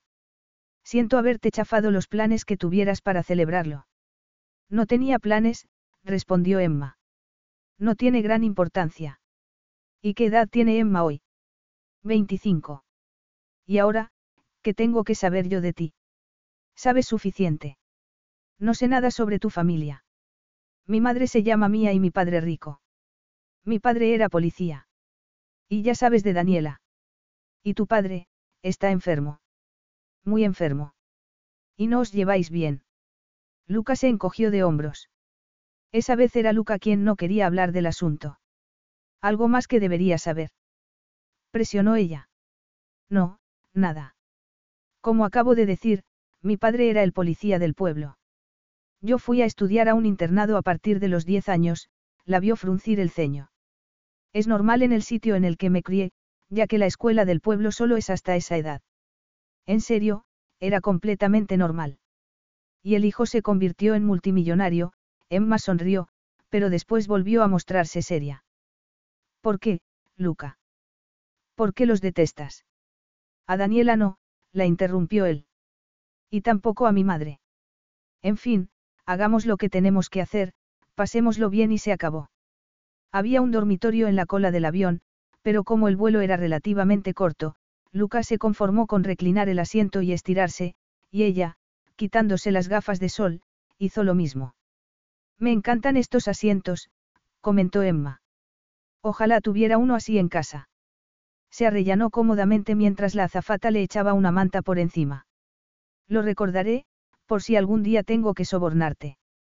Dime, ¿estás bien? Sí, estoy bien. ¿Por qué si te preocupa lo que hablamos anoche? En fin, no tienes por qué hacerlo.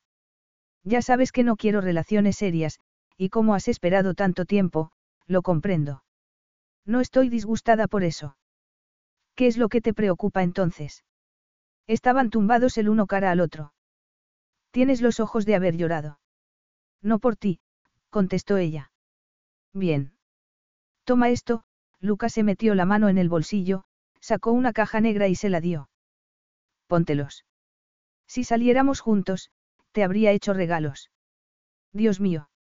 Emma contempló boquiabierta los pendientes, los dos enormes brillantes en forma de lágrima lanzaban destellos. Parecen auténticos.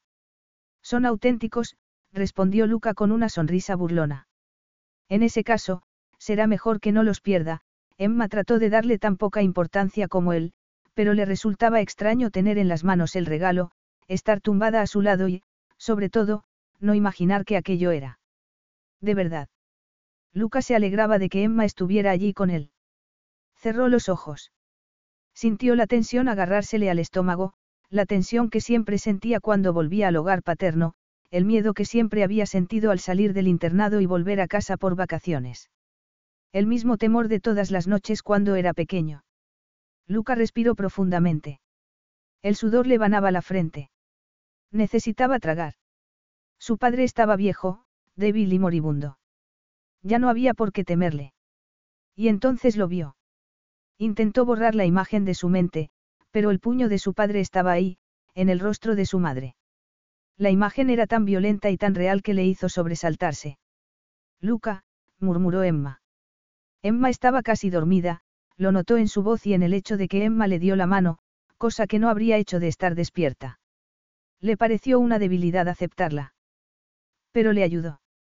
Realmente le ayudó. Capítulo 8. Bienvenida a nuestra casa. Después de aterrizar en Palermo, habían ido en helicóptero hasta el pequeño pueblo costero, y mirase a donde mirase la vista era espectacular. Casas en laderas de montañas mirando al mar, y la de la familia de Luca era la más bonita, a la casa original se le habían añadido unos anexos y todas las habitaciones tenían una vista del mar espectacular. El recibimiento de la madre de Luca fue cálido y efusivo, la abrazó y la besó en las dos mejillas y luego la llevó a una terraza grande que recorría la fachada de la casa mientras hablaba en una mezcla de inglés e italiano. Luca. El deleite de Daniela al ver a su hermano era visible. Cuando Luca hizo las presentaciones, Daniela la observó con la misma mirada azul que su hermano, pero era una mirada reservada, no obstante, habló con ella cariñosamente y en un inglés perfecto antes de marcharse de vuelta a su habitación para seguir con los preparativos del gran día. ¿Dove Pascales? preguntó Luca. Dorme, dijo Mía, y luego hizo la traducción. Está durmiendo, oh. Mía sonrió al ver a su marido aparecer en ese momento. Alto y delgado, con sus cabellos negros salpicados de gris, debía de haber sido muy guapo de joven. Luca. Rico abrazó a su hijo y le besó en la mejilla. Luca le devolvió el abrazo, pero Emma sintió la tensión. ¿Cómo está? Esta es Emma, dijo Luca. A pesar de su fragilidad, le estrechó la mano con firmeza al tiempo que la besaba en ambas mejillas y le daba la bienvenida.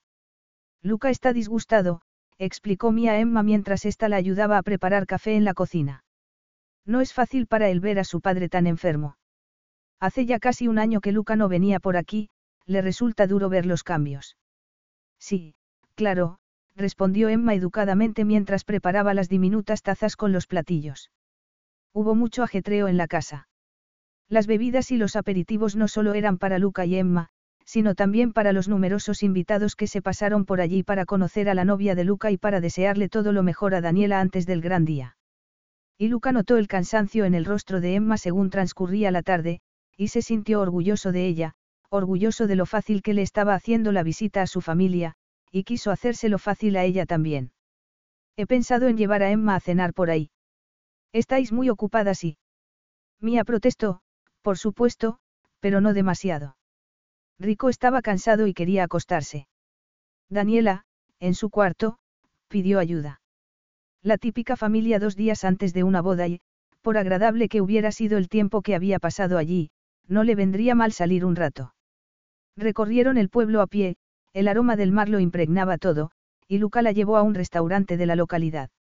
El restaurante ganaba en comparación con todos los que había visitado. La pasta era excelente, el vino sensacional, y cenaron fuera, respirando la fragancia del aire. Aunque habían cenado juntos en numerosas ocasiones, tanto en Londres como en el extranjero, aquello no se parecía en nada a una cena de trabajo porque no lo era. Los ojos de Emma se le antojaron enormes, su risa era contagiosa, y por primera vez en su lugar de nacimiento, Luca se relajó, hasta que la conversación adquirió un tono personal. Así que trajiste aquí a Marta, Emma prefirió beber un sorbo de vino a mirarle. Fue una mala idea, admitió Luca por fin. Marta me aseguró que venir aquí no cambiaría nada. Y cambiaron las cosas. Mi familia creyó que íbamos en serio y, Marta acabó creyéndolo también. Tan imposible es. Emma parpadeó. Hablas como si no tuvieras intención de casarte nunca. Así es. Me aburriría, me sentiría atado, prefiero divertirme, Lucas sonrió. Los hombres italianos mejoran con los años, así que no creo que me falte compañía. Era una respuesta honesta. ¿Por qué le dolía tanto? Me sorprende que no hayas construido un hotel aquí, ya que no te gusta estar en la casa de tu familia, Emma se negó a sentirse abatida. Destruiría este lugar. Cerca hay unos manantiales, por lo que sería un paraíso para los turistas, pero, no, Lucas sacudió la cabeza. No quería ir allí más de lo estrictamente necesario y no quería seguir hablando de su familia, por lo que pasó a traducirle el menú de los postres. ¿Hay tiramisú o tiramisú con nata? Le gustaba la risa de Emma, le gustaba que no rechazara el postre y que lo quisiera con nata, y le encantaban las mujeres que disfrutaban la comida. Hacen tiramisú una vez a la semana, y cada día le añaden un poco más de licor, así, cuando llega el viernes, el tiramisú ha alcanzado la perfección, le explicó él. En ese caso, me alegro de que sea viernes, Emma sonrió. Emma había tomado tiramisú muchas veces, pero cuando se llevó aquel a la boca, se dio cuenta de que, realmente, nunca antes había tomado tiramisú. Es maravilloso, Emma cerró los ojos y disfrutó el momento. Igual que tú, pensó Luca observándola. Emma notó los ojos de Luca en ella. Aunque no fuera de verdad, estaba encantada de estar lejos, de olvidar, de cumplir 25 años ese día y de haber salido a cenar con el hombre más atractivo del mundo. Luca pagó la cuenta y emprendieron el camino de vuelta, eligiendo la ruta arenosa. Emma se quitó las sandalias y se sintió a un millón de kilómetros de Londres, De todo, y sus pies se hundieron en la arena y el agua del mar bañó sus tobillos. No comprendo cómo soportas estar lejos de aquí, murmuró ella. Uno acaba cansándose de las vistas, dijo Luca, por bonitas que sean. Me refiero a tu familia. Ya conoces mis horarios. Llamo por teléfono, envío dinero y vengo cuando puedo, sabía que era una excusa muy pobre y que ella le consideraba un egoísta, pero le daba igual. Además, no es solo la vista de lo que uno se cansa, sino del sitio, de la gente, de las reglas. Las reglas. La familia. Las apariencias lo son todo. Por eso he venido y lo sabes. ¿Qué pensaría la gente si el hermano, el único hijo varón de la familia, solo viniera unas horas a la boda? Esa es la clase de pregunta que uno oye aquí toda la vida. Se pasan la vida pensando en lo que la gente piensa de ellos. Les avergüenza que su único hijo no se haya casado todavía. Cada vez que vengo me hacen las mismas preguntas. Y eso es lo único por lo que no vienes. Emma no le creía. Por unas cuantas preguntas. Emma, tú has visto a un hombre débil a punto de morir. Y los del pueblo ven al patriarca de la familia D'Amato a las puertas del fin de una buena y noble vida. ¿Y qué es lo que ves tú, Luca? Preguntó ella con voz queda. El miedo de mi madre. ¿Cómo, a pesar de que mi padre apenas puede andar, ella sigue sobresaltándose cuando mi padre aparece, como sigue riéndole las gracias con estridencia. Era violento con ella. Un poco, Luca volvió a subir la guardia. Sin embargo, está débil y muy enfermo, ya no hay nada que temer. Es por eso por lo que no vienes. Lucas se encogió de hombros, quizá algo avergonzado por haber hablado tanto. Al parecer, debería haberme casado con alguna dulce virgen y haber tenido ya varios hijos, tanto si me gusta como si no. Pero no lo has hecho, observó Emma. Porque ya no quedan vírgenes, al menos, no guapas, Lucas sonrió por su propia broma y entonces, avergonzado, se acordó. Emma, lo siento. Se me había olvidado, de acuerdo. Déjalo, respondió ella al borde de las lágrimas. Eh, Luca la hizo detenerse, la agarró de un brazo y la obligó a volverse hacia él. Siento haberte ofendido. Es que jamás hubiera creído que... No, claro que no. Dijo ella furiosa. Tú no eres fea, eres preciosa. Y el tipo que te conquiste será un hombre muy afortunado, los enormes ojos verdes de Emma se clavaron en él. Lo que pasa es que no creo que ese sea yo. Aunque yo quisiera que lo fueras. Emma. Reemprendieron el camino en silencio y fue Luca quien, por fin, lo rompió. Venga, volvamos a casa. Le enviaré un mensaje a mi madre por el móvil para decirle que ya vamos. A Emma le pareció extraño que un hombre de 34 años hiciera eso, pero estaba disgustada por el rumbo que estaban tomando los acontecimientos y no le prestó más atención, sobre todo, cuando entraron en una casa toda a oscuras. Deben de haberse ido a la cama, dijo Luca. Y entonces, las luces se encendieron. Sorpresa. Emma vio a Luca sonriendo por su perplejidad entre gritos de, feliz cumpleaños, y, tanti augiri. Y entonces lo comprendió.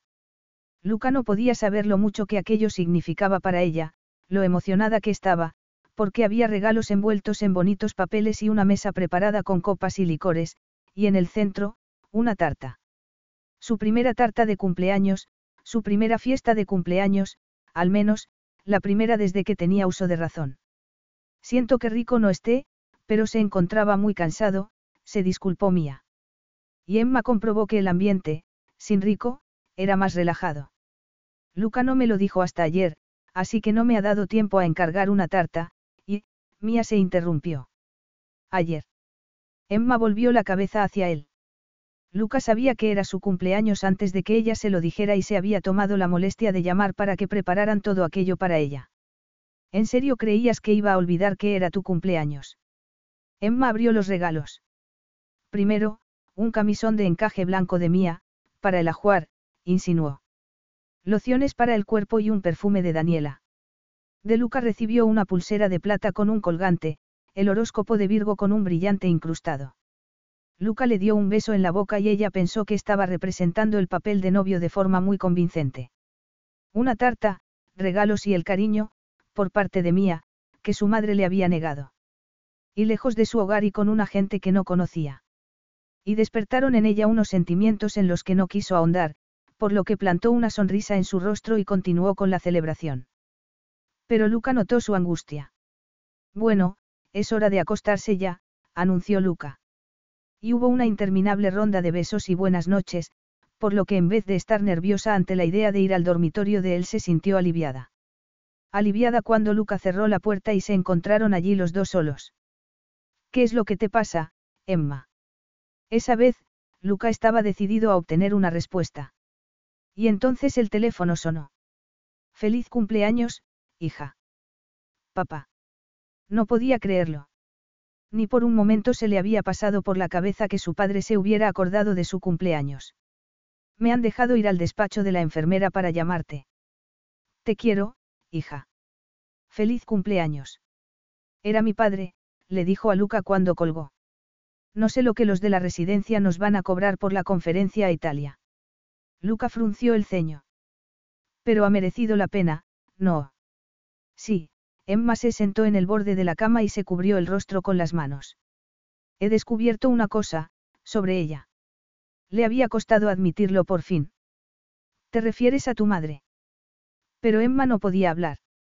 Las lágrimas que llevaba toda la vida conteniendo empezaron a resbalar por sus mejillas. Siempre he creído que, cuando murió en el accidente de coche, había salido de casa, que no quería abandonarnos. Lucas se dio cuenta de que, en esos momentos, era mejor no preguntar. Anoche mi padre me dijo una cosa y yo llamé a mi hermano para preguntarle. No debería importarme, dijo, haciéndose eco de lo que su hermano le había dicho. Pero no funcionó. Mi madre nos había abandonado un mes antes del accidente. Al parecer, para encontrarse a sí misma. No sé qué sentir, no sé quién era mi madre realmente. Nos abandonó. Emma, puede seguir queriéndola.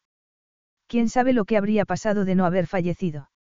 Podría haber vuelto a casa, podría haber ido a por ti. ¿De qué serviría intentar explicárselo a Luca? Por eso, decidió ir al cuarto de baño, allí, se lavó los dientes y se puso el pijama. Y cuando Emma regresó a la habitación, parecía tan joven y tan vulnerable que a Luca no le quedó ninguna duda. Nada de sexo. Emma estaba demasiado vulnerable y emocional en esos momentos. Dejar que se enamorase de él para luego abandonarla, no, no podía hacerle eso a Emma. Luca estaba tumbado boca arriba mirando al techo cuando ella se acostó a su lado. Luca odiaba aquella casa. Quería refugiarse en el sexo, quería olvidarlo todo excepto el olor y el sabor de ella. La oyó llorar. Detestaba las lágrimas, pero no podía ignorarlas de Emma, no tenía escapatoria. Emma, ¿quieres hablar? Preguntó él en la oscuridad. No, estaba harta de hablar, harta de pensar, y ahora no podía dejar de llorar. Luca le puso una mano en el hombro. Era eso lo que se suponía que debía hacer. Se encontraba muy incómodo. Emma no podía dejar de pensar en la traición de su madre. Y, para colmo, estaba en un país extranjero, en una cama extraña, con un playboy. De hecho, sintió pena por él. En ese momento, Luca la hizo volverse de cara a él. Emma, deja de llorar. No puedo. Era como un ataque de pánico, como si se estuviera ahogando. Y Luca la besó entonces. Con la boca, con la lengua, transformó su sufrimiento en placer. Pero Luca se detuvo. Lo siento, susurró él. Emma no lo sentía. La habitación, de repente, se le antojó demasiado pequeña, la cama también era excesivamente pequeña y sus emociones muy grandes. No podía pensar, no podía soportar pensar, por eso le besó. Pegó su rostro al de él y le besó con pasión, abriéndole los labios con la lengua. Mejor ahora, mejor con ese playboy. Eh. Luca le bajó las manos, que las tenía entrelazadas en su cuello, y sacudió la cabeza. ¿Te sientes utilizado? Preguntó ella. No es cuestión de lo que yo siento. Pero creo que no sabes lo que estás haciendo. Quiero esto, Luca, sí, quería consuelo, le deseaba a él. Y yo no quiero remordimientos luego. No los tendré, Emma le miró fijamente a los ojos. No me arrepentiré, Luca. Quiero esto. Y era verdad. Quiero esto, repitió. Era de lo que estaba segura. Ya sé que no va a conducir a ninguna parte, sé que no es lo que quieres de mí. Lucas se la quedó mirando y, de repente, él también lo quería. Un momento, Lucas se levantó para ir al cuarto de baño, a por el neceser donde tenía los preservativos, pero ella le agarró por el brazo. Estoy tomando la píldora. Luca lanzó una vociferación en italiano. Emma, la inocencia de ella le preocupaba. Y le preocupaba ser el quien le quitara la virginidad para que otros la disfrutaran. No es solo por la posibilidad de embarazo, es. Siempre te pones un preservativo. Siempre, respondió Luca. Emma le estaba ofreciendo acceso libre y, sin embargo, él tenía dudas, semejante intimidad le resultaba extraña. El beso fue titubeante, ambos contenían sus emociones, ambos se negaban a entregarse por completo al disfrute del otro. Será mejor que nos quitemos esto, casi con timidez, Luca le desabrochó la chaqueta del pijama, después se quitó en la ropa interior y, a continuación, le quitó a Emma los pantalones del pijama. Verle desnudo no ayudó a tranquilizar sus nervios. No tenía con quién compararle, pero sabía que Luca era espectacular. ¿No deberíamos poner una toalla en la cama? Preguntó ella. Luca se sintió como un cirujano a punto de operar. Tengo un poco de miedo, admitió Emma. No me siento mal, pero... A mí me pasa lo mismo, Luca sonrió traviesamente con los ojos fijos en la escasa reacción de su miembro, y entonces se echó a reír porque era extraño hablar de ello, del sexo, que ocurría de por sí, sin más. Y se dio cuenta de que tenía que ser bueno, por ella. Volvió la cabeza y la miró sintiendo una extraña responsabilidad, porque quería que Emma disfrutara. El último beso había sido tímido, por lo que le acarició las mejillas, los brazos, y se quedó mirando a los llenos senos que esperaban ser besados. Pudo sentir la calidez de su boca en los pechos, la ternura con que le besó los pezones, y sintió calor en el vientre. Y ella también le acarició, sorprendida por la creciente longitud del miembro contra su muslo. Nerviosa, curiosa y valiente, bajó la mano y le tocó, y Luca cerró los ojos. ¿Es esto normal? Luca no podía hablar, por lo que se limitó a sentir y a besarla, esa vez, el beso no fue tímido, sino tierno y lento, un beso que conducía a más. Y llevó la mano al lugar más íntimo del cuerpo de Emma. La acarició ahí hasta que la oyó gemir involuntariamente, entonces, le introdujo los dedos, para hacerla estremecerse y gemir en sus brazos. Para Emma era el paraíso, sobrepasaba sus sueños y no se parecía en nada a lo que había leído, nada de dolor, solo placer mientras él obraba magia. De repente, sintió la necesidad de un mayor contacto y, como si él le hubiera leído el pensamiento, la empujó con el cuerpo hasta tumbarla y la besó, no solo con la boca, sino también con la piel, todo él aplastándola contra la cama, deleitándola. Entonces, Lucas se incorporó apoyándose en los codos y ella abrió las piernas para permitirle la entrada. Ya no estaba asustada, estaba preparada. Nunca había estado tan preparada para nada. Luca la miraba con sorprendente ternura en los ojos, una ternura que ella jamás había visto. Y sintió como si fueran a iniciar algo juntos, como si estuvieran a punto de ir juntos a alguna parte. Y en ese momento le dejó entrar y pudo sentir las primeras y lentas arremetidas, sintió su cuerpo tensarse, y la barrera de resistencia, y se dijo a sí misma una y otra vez que tenía que acordarse de no enamorarse de él. Le dolió y, al momento, el dolor desapareció, y lo que ganó compensó lo que había perdido. Sentía calor en el vientre y entre las piernas. No podía mantener los ojos abiertos, estaba perdida con él en la oscuridad. Lucas se estaba moviendo con más dureza y, sin embargo, le sintió contenerse, pero no tenía necesidad de hacerlo. Le pasó las manos por la espalda, y tiró de él hacia sí, y Luca jamás se había sentido tan cerca de nadie, tan cerca de sí mismo, como en ese momento. Emma estaba llorando y él la besó, le lamió las lágrimas y sintió la contracción de ella, urgiéndole. Profundizó la penetración, sintiéndola como nunca había sentido a otra mujer, las primeras palpitaciones de su orgasmo como las primeras gotas de una tormenta. Sintió la boca de ella en su pecho y sus gemidos de éxtasis le llegaron al corazón.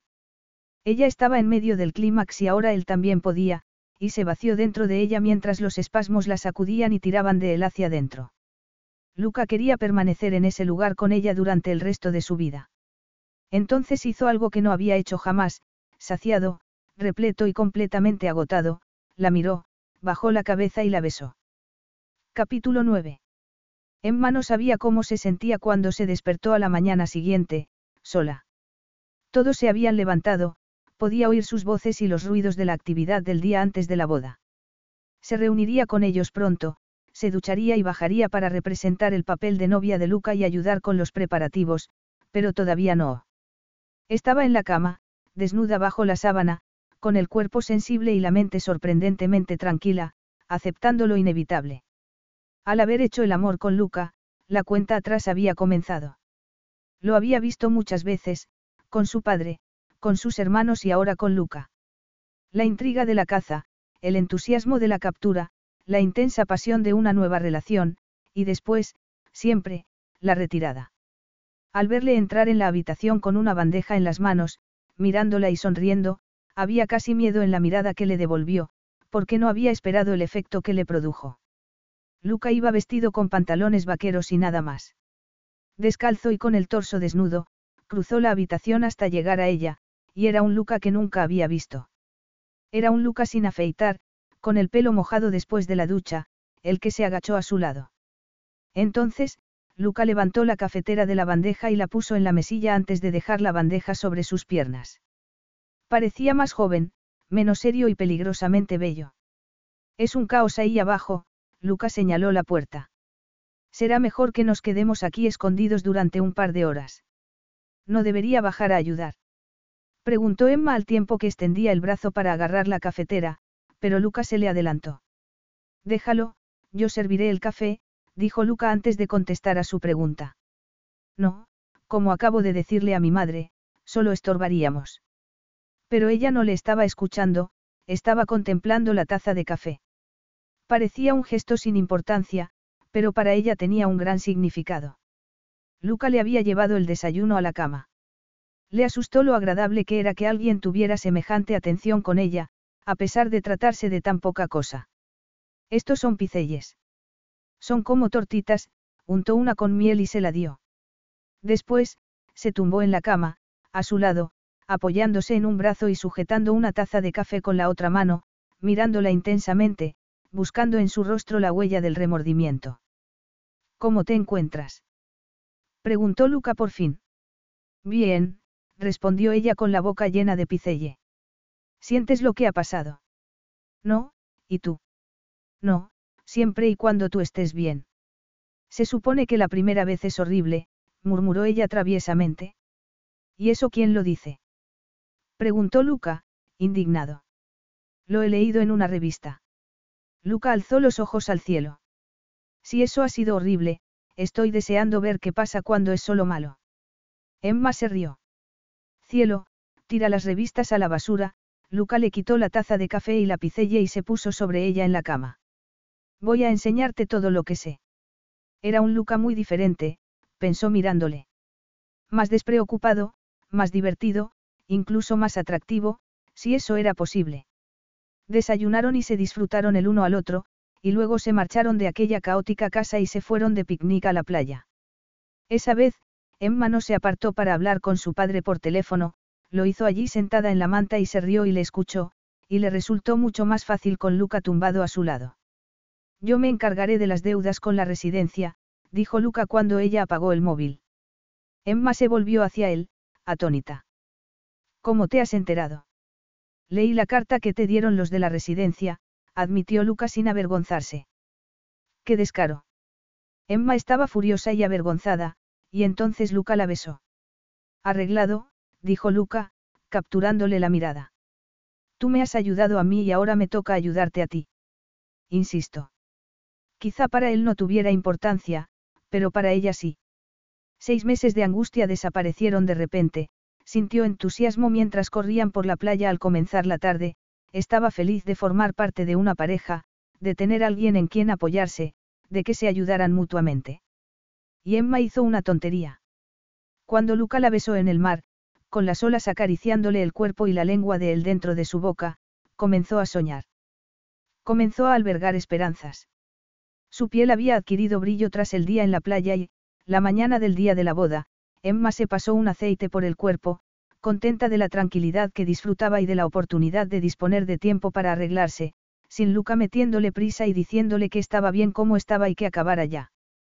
Como Rico se encontraba muy débil, Luca estaba sustituyéndole en sus deberes, por eso Emma tuvo tiempo de arreglarse bien el cabello y los resultados le complacieron.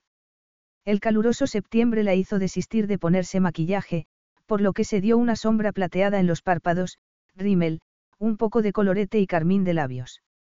El vestido gris plateado que se había comprado para la boda a primera vista parecía soso y algo corto, pero la dependienta le había asegurado que le quedaría maravilloso con los zapatos y el maquillaje apropiados. Y no le había engañado. El vestido tenía un corte excelente que transformaba en voluptuosas curvas las partes de su cuerpo que más odiaba. Al mirarse al espejo se sorprendió de lo que vio. Era como si hubiera madurado en dos días, como si se hubiera transformado de chica en mujer, y se dio cuenta de que eso tenía mucho que ver con el hombre que en ese momento estaba entrando en la habitación. Tengo que cambiarme, Lucas se interrumpió cuando Emma se volvió de cara a él, y de repente sintió que entrar en su habitación y encontrarla allí era como entrar en un paraíso de paz dentro de una casa de locos. Reconocía lo que Emma había hecho aquella mañana, respetando que estuviera ocupado, sin exigirle nada y encargándose de sus cosas sin protestas, únicamente esa encantadora sonrisa y ahora ese recibimiento. Y aunque la había visto vestida formalmente cuando la ocasión lo requería, esa vez era distinto, una boda, un asunto de familia. Los brillantes que le había regalado brillaban tanto como sus ojos, y vislumbró ligeramente la posibilidad de cómo podía ser la vida si no hubiera tomado las decisiones que había tomado de cómo podía ser la vida con ella. Tenemos que marcharnos en diez minutos, dijo él con la voz enronquecida por la emoción contenida. Luca ya se había afeitado y se había duchado, por lo que solo tuvo que ponerse el oscuro traje y la corbata gris metálico que habían elegido para los hombres de la boda, mejor dicho, que Emma había elegido. Se había negado completamente a considerar ponerse las horrorosas monstruosidades color granate que, según su hermana, harían juego con los vestidos de las damas de honor de la boda. Y Emma había encontrado la corbata perfecta. No una corbata, sino la perfecta. Se peinó y se echó agua de colonia. Se llenó los bolsillos con unos sobres para el cura y los anillos, y cuando logró pensar más racionalmente, dijo. Estás encantadora. Gracias, Emma sonrió brevemente, preocupada por el tono inseguro de él, creyendo que, en realidad, Luca pensaba que estaba horrible. Voy a estar muy ocupado hoy con la familia y demás. Con mi padre enfermo, me toca a mí el deber de. No te preocupes, no hay problema. Emma sonrió, metió unos pañuelos de celulosa en su bolso y el perfume, igual que había hecho la última vez que salieron juntos. Notaba esas cosas, pensó Luca, esos pequeños detalles que la hacían ser Emma. Su perfume le alcanzó, y toda ella. ¿Cómo no iba a besarla? Bajó la cabeza y encontró esos suculentos labios, presionó un poco y sintió el hormigueo de algo dulce y bueno. Solo sus labios entraron en contacto, rozándose apenas, apenas moviéndose. Y fue un beso como ningún otro, la ternura de Luca la hizo sentirse hermosa, deseada y, en cierta forma, algo triste también. Haces que me sienta mucho mejor aquí. Emma no sabía por qué algo tan bonito hacía que le dieran ganas de llorar. Podría ser siempre, Emma se había pasado de la raya y lo sabía. Había hecho una insinuación respecto al futuro. Luca se puso tenso al instante y ella dejó de sentir su aliento en la mejilla. Se ignoró lo que acababa de decir, pero quedó en el aire. Tenemos que irnos. Fue una ceremonia maravillosa. Estos dos van a ser los próximos. Bromeó Mía de la mano de su marido, riendo y charlando con sus parientes al salir de la iglesia. ¿Cuándo? Los ojos de Rico se clavaron en su hijo. Vamos a dejarlo, papá, respondió Luca, pero Rico se negó. ¿Qué va a pasar con el apellido D'Amato? insistió. Pronto, Rico. Interpuso Mía. Estoy segura de que será pronto. Rinaldo, el hermano de Rico, intervino entonces, diluyendo ese momento embarazoso. Ahora la gente se casa mucho más tarde, le dio un apretón en la cintura a su esposa y un sonoro beso en la mejilla. Pero yo de eso nada, no iba a dejar que te me escaparas. Cuando Rico estaba saludando a otros invitados y Rinaldo y su esposa se alejaron, Mia censuró en italiano a su hijo por estar tan serio, después, le dio a Emma la versión reducida en inglés. Luca quería mucho hacia María, la primera esposa de Rinaldo, le explicó, y luego miró a Luca. No es posible que pensaras que se iba a quedar solo. No esperó ni un año siquiera, contestó Luca con frialdad. Luca, aquí no, rogó Mía, y entonces se volvió a Emma. Ven, voy a presentarte a mi hermana. Emma, entre charlas con las tías y felicitaciones a Daniela, perdió a Luca. Lo volvió a encontrar detrás de la iglesia, cuando los novios estaban empezando a hacerse fotos con los familiares, caminando entre las tumbas con la espalda rígida, casi como si estuviera en un funeral en vez de en una boda. Te estaban buscando para las fotos, dijo ella con voz suave, clavando los ojos en la inscripción que Luca estaba leyendo en una tumba. Mi abuela, aclaró Luca. Murió muy joven, comentó Emma, leyendo la inscripción. Me acuerdo de ella muy poco, Luca se encogió de hombros. ¿Y esa es tía María? De ella sí me acuerdo. Emma se pasó la lengua por los labios al ver lo joven que era también la tía de Luca cuando murió. La primera mujer de Rinaldo. Era una mujer encantadora, dijo Luca con ternura en la voz.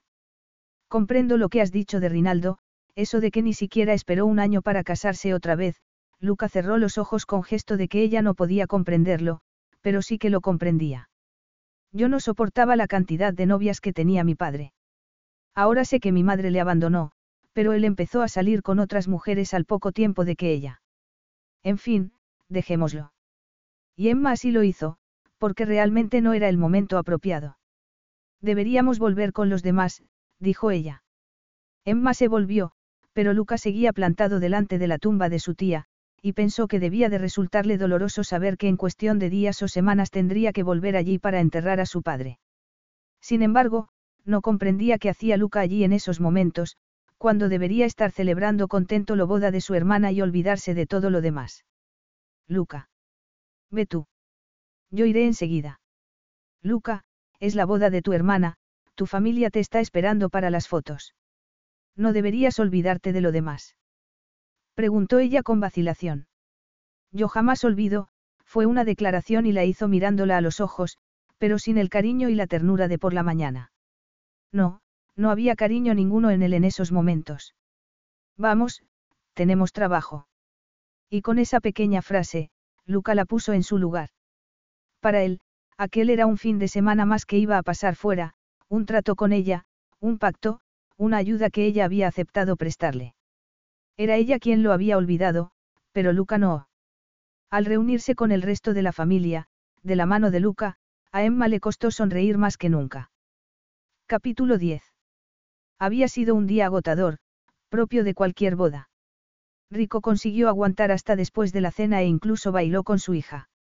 A continuación, visiblemente incapaz de seguir participando en los festejos, se sentó a descansar y Luca ocupó su lugar. En un momento en el que Emma se le acercó, alguien le dio una palmada a Luca en la espalda y le felicitó por la mujer que había elegido. El apellido D'Amato continuará, declaró el tío Rinaldo. Salute. Pero había algo en el ambiente. Algo que lo empañaba todo mientras se despedían de los novios y conducían a los padres de Luca al coche para que les llevara a casa mientras ellos se quedaban para despedir a los últimos invitados. Algo que continuó acompañándoles cuando entraron en la casa a oscuras. Luca se metió en la cama a su lado. Un grito hizo que, alarmada, Emma abriera los ojos e hiciera ademán de ir a ver qué pasaba, pero Luca le agarró la muñeca. Es mi padre gritando para que le den un calmante. Pero Emma sintió la tensión de él. Había sido así también cuando Luca era pequeño. Luca, tan mala fue tu infancia. Déjalo, Emma. Sabes que puedes contármelo. No quiero hacerlo. Emma supuso que Luca se iba a dar media vuelta, de espaldas a ella, y así zanjar la cuestión. Sin embargo, Luca se puso de cara a ella. Emma, por favor.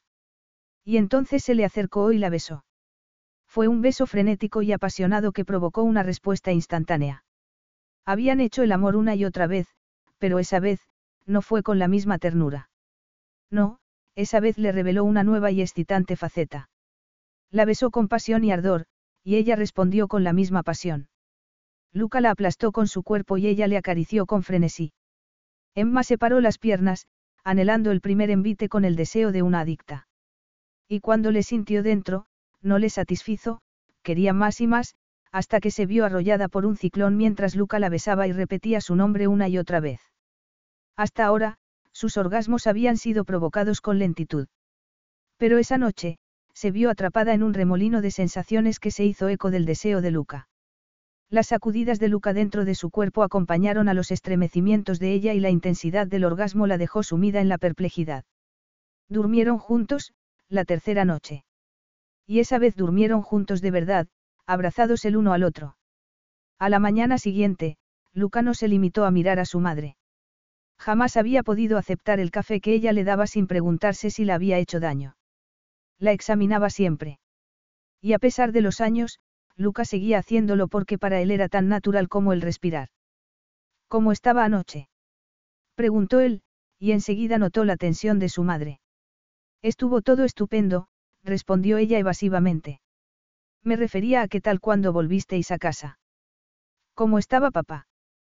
Cansado, respondió Mía brevemente. ¿Dónde está Emma? Durmiendo todavía. Al levantarse, Emma se había movido y él la había besado y le había dicho que siguiera durmiendo, después, se la había quedado observando mientras dormía. Joven, inocente, confiada, no, no podía hacerle daño, no podía darle la mano y llevarla al infierno. Los cimientos de esa casa eran un sumidero, casi podía oler la porquería en la que se sustentaba mientras estaba allí sentado a la mesa acompañado de las mentiras de su madre. Ayer estuvo muy bien, incluso bailó con Daniela, Leo va a venir hoy por la mañana y también su enfermera, Rosa. Estoy un poco preocupada porque se ha pasado la noche tosiendo, ayer fue un día agotador para él. Y para ti, observó Luca. Anoche le oí gritar. Solo grita, Luca, Nada más, Mía cerró los ojos. Está viejo, débil y cansado. Y sigue tratándote mal. Las palabras no me hacen daño, Luca, dijo Mía, por favor, deja las cosas como están. Me alegro de que estés aquí. El café le supo amargo, las palabras de su madre le dejaron indefenso. Una vez más. Déjale, Luca se puso en pie y miró a su madre a los ojos, aunque sabía que era inútil. No, no puedo abandonarle. Puedes, se le quebró la voz y su madre se dio cuenta de que estaba al borde de las lágrimas. El sufrimiento, el miedo, la impotencia, el dolor que había sentido de pequeño seguía ahí con él. Déjale, mamá. Está muriéndose, Luca. ¿Cómo voy a abandonar a un moribundo? ¿Qué pensaría la gente? ¿Qué importa eso? gritó Luca. Claro que importa. Mía ahogó un sollozo. Y él también importa. Está enfermo y asustado. No siempre estuvo enfermo. Y se le puede llevar a un hospital. Luca, por favor, dejemos esto. Su madre no quería su ayuda, pero él no podía aceptarlo. Es un sinvergüenza y siempre lo ha sido, insistió Luca. Y el hecho de que se esté muriendo no cambia nada. Es mi marido. Esas tres palabras la habían condenado a una cadena perpetua de sufrimiento y dolor. La vergüenza de abandonarle, el escándalo que hubiera acompañado a semejante acción por su parte y que la había hecho guardar silencio, y a él también. A los doce años trató de intervenir y su padre le dio una paliza que le dejó a las puertas de la muerte. Y su madre siempre sollozando, siempre pidiéndole que ignorara lo que su padre hacía porque, de lo contrario, solo conseguiría empeorar la situación. Y él había esperado. Hasta los 18 años, cuando era más alto y más fuerte. Y entonces una noche ocurrió lo inevitable, un chico de 18 años con el cuerpo de un hombre había intervenido. Sin embargo, a la mañana siguiente, con las magulladuras y la sangre seca después de la pelea con su padre, algo dentro de él murió en el momento en que su madre entró a la cocina con hematomas en el rostro y en los brazos y un ojo morado. Pero lo peor fue su mirada, una mirada acusatoria, una mirada que le decía que había empeorado todo, que no la había ayudado en nada. Y fue esa mañana cuando su madre dijo lo que Luca llevaba toda la vida temiendo oír, siete no migliore del vostro padre. No eres mejor que tu padre, le había dicho su madre. Eres como temía que fueras, igual que él. No empeores las cosas, Luca, le dijo su madre ahora, arrastrándole del infierno del pasado al infierno del presente. Tú no puedes hacer nada. Su madre suspiró e intentó cambiar de conversación con una sonrisa cansada. Me alegro de que Emma haya venido. Es una chica estupenda, estoy muy contenta de veros también. Pero, por favor, Luca, cuida de ella y no dejes que tu pasado, las palabras se ahogaron en su garganta y él cerró los ojos. Un día, pronto, te diré algo que tengo que decirte sobre tu pasado, tu historia. Pero Luca ya sabía lo que quería decirle, lo había dilucidado. Y ahora, esa mañana, un nuevo tormento al descubrir que su madre le creía capaz de la misma violencia que su padre, al descubrir que su madre temía por Emma. Hay cosas que tienes que saber, cosas a las que nos tenemos que enfrentar, añadió Mía. No, si él podía evitarlo. No, el apellido D'Amato, al contrario de lo que Rinaldo había dicho, no continuaría. No si estaba en sus manos. Él era el último D'Amato. Lo había jurado delante de la tumba de su tía María, esa noche a los 18 años. Había jurado que la dinastía D'Amato acabaría con él. Si cerraba su corazón, si no se enamoraba nunca, jamás podría hacer sufrir a nadie. Era así de sencillo. Capítulo 11.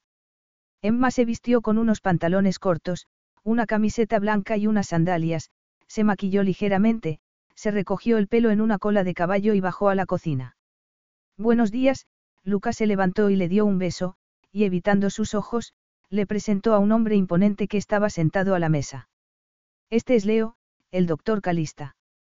Ayer no pudo venir a la boda porque le llamaron para una urgencia. Y esta es Rosa, la enfermera.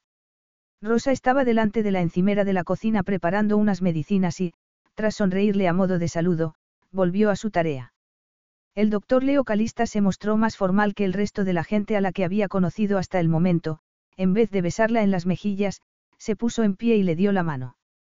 A ella aquel rostro le resultó familiar y trató de acordarse de dónde le había visto antes. Hace poco estuve en el Reino Unido asistiendo a una conferencia, el médico sonrió al ver la confusión de ella. Me pasé a ver a Luca para informarle sobre el estado de su padre. No, no le he visto en la oficina, Emma frunció el ceño, segura de que de haber sido así se acordaría. Hemos hablado por teléfono. Debía de ser eso. Bueno, encantada de conocerle. Lo mismo digo. Y ahora casi eres de aquí. Me alegro de verte con Luca, bienvenida. Gracias. Mía invitó al doctor Calista a desayunar, pero él rechazó la invitación y pidió ver a Rico. Parece muy agradable, comentó Emma cuando Mía, el médico y la enfermera salieron de la cocina. Es un buen médico. Es del pueblo, estudió medicina en Roma y luego volvió, pero continúa estudiando e investigando para seguir al día. Siempre ha sido muy bueno con nuestra familia. Sus cuidados son los que han permitido que mi padre continúe en casa en vez de en el hospital. Eso debe de ser muy importante. Lo es para mi madre, pero yo creo que mi padre debería estar en el hospital ahora que la boda ya ha pasado.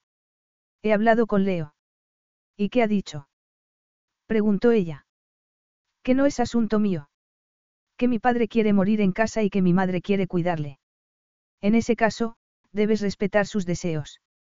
No te creas con derecho a decirme cómo tengo que tratar con mi familia, Emma. Y no es necesario que finjas preocupación ahora que estamos solos. ¿Qué finja? Emma no había sido testigo del cambio de actitud de Luca, ella seguía en el ayer.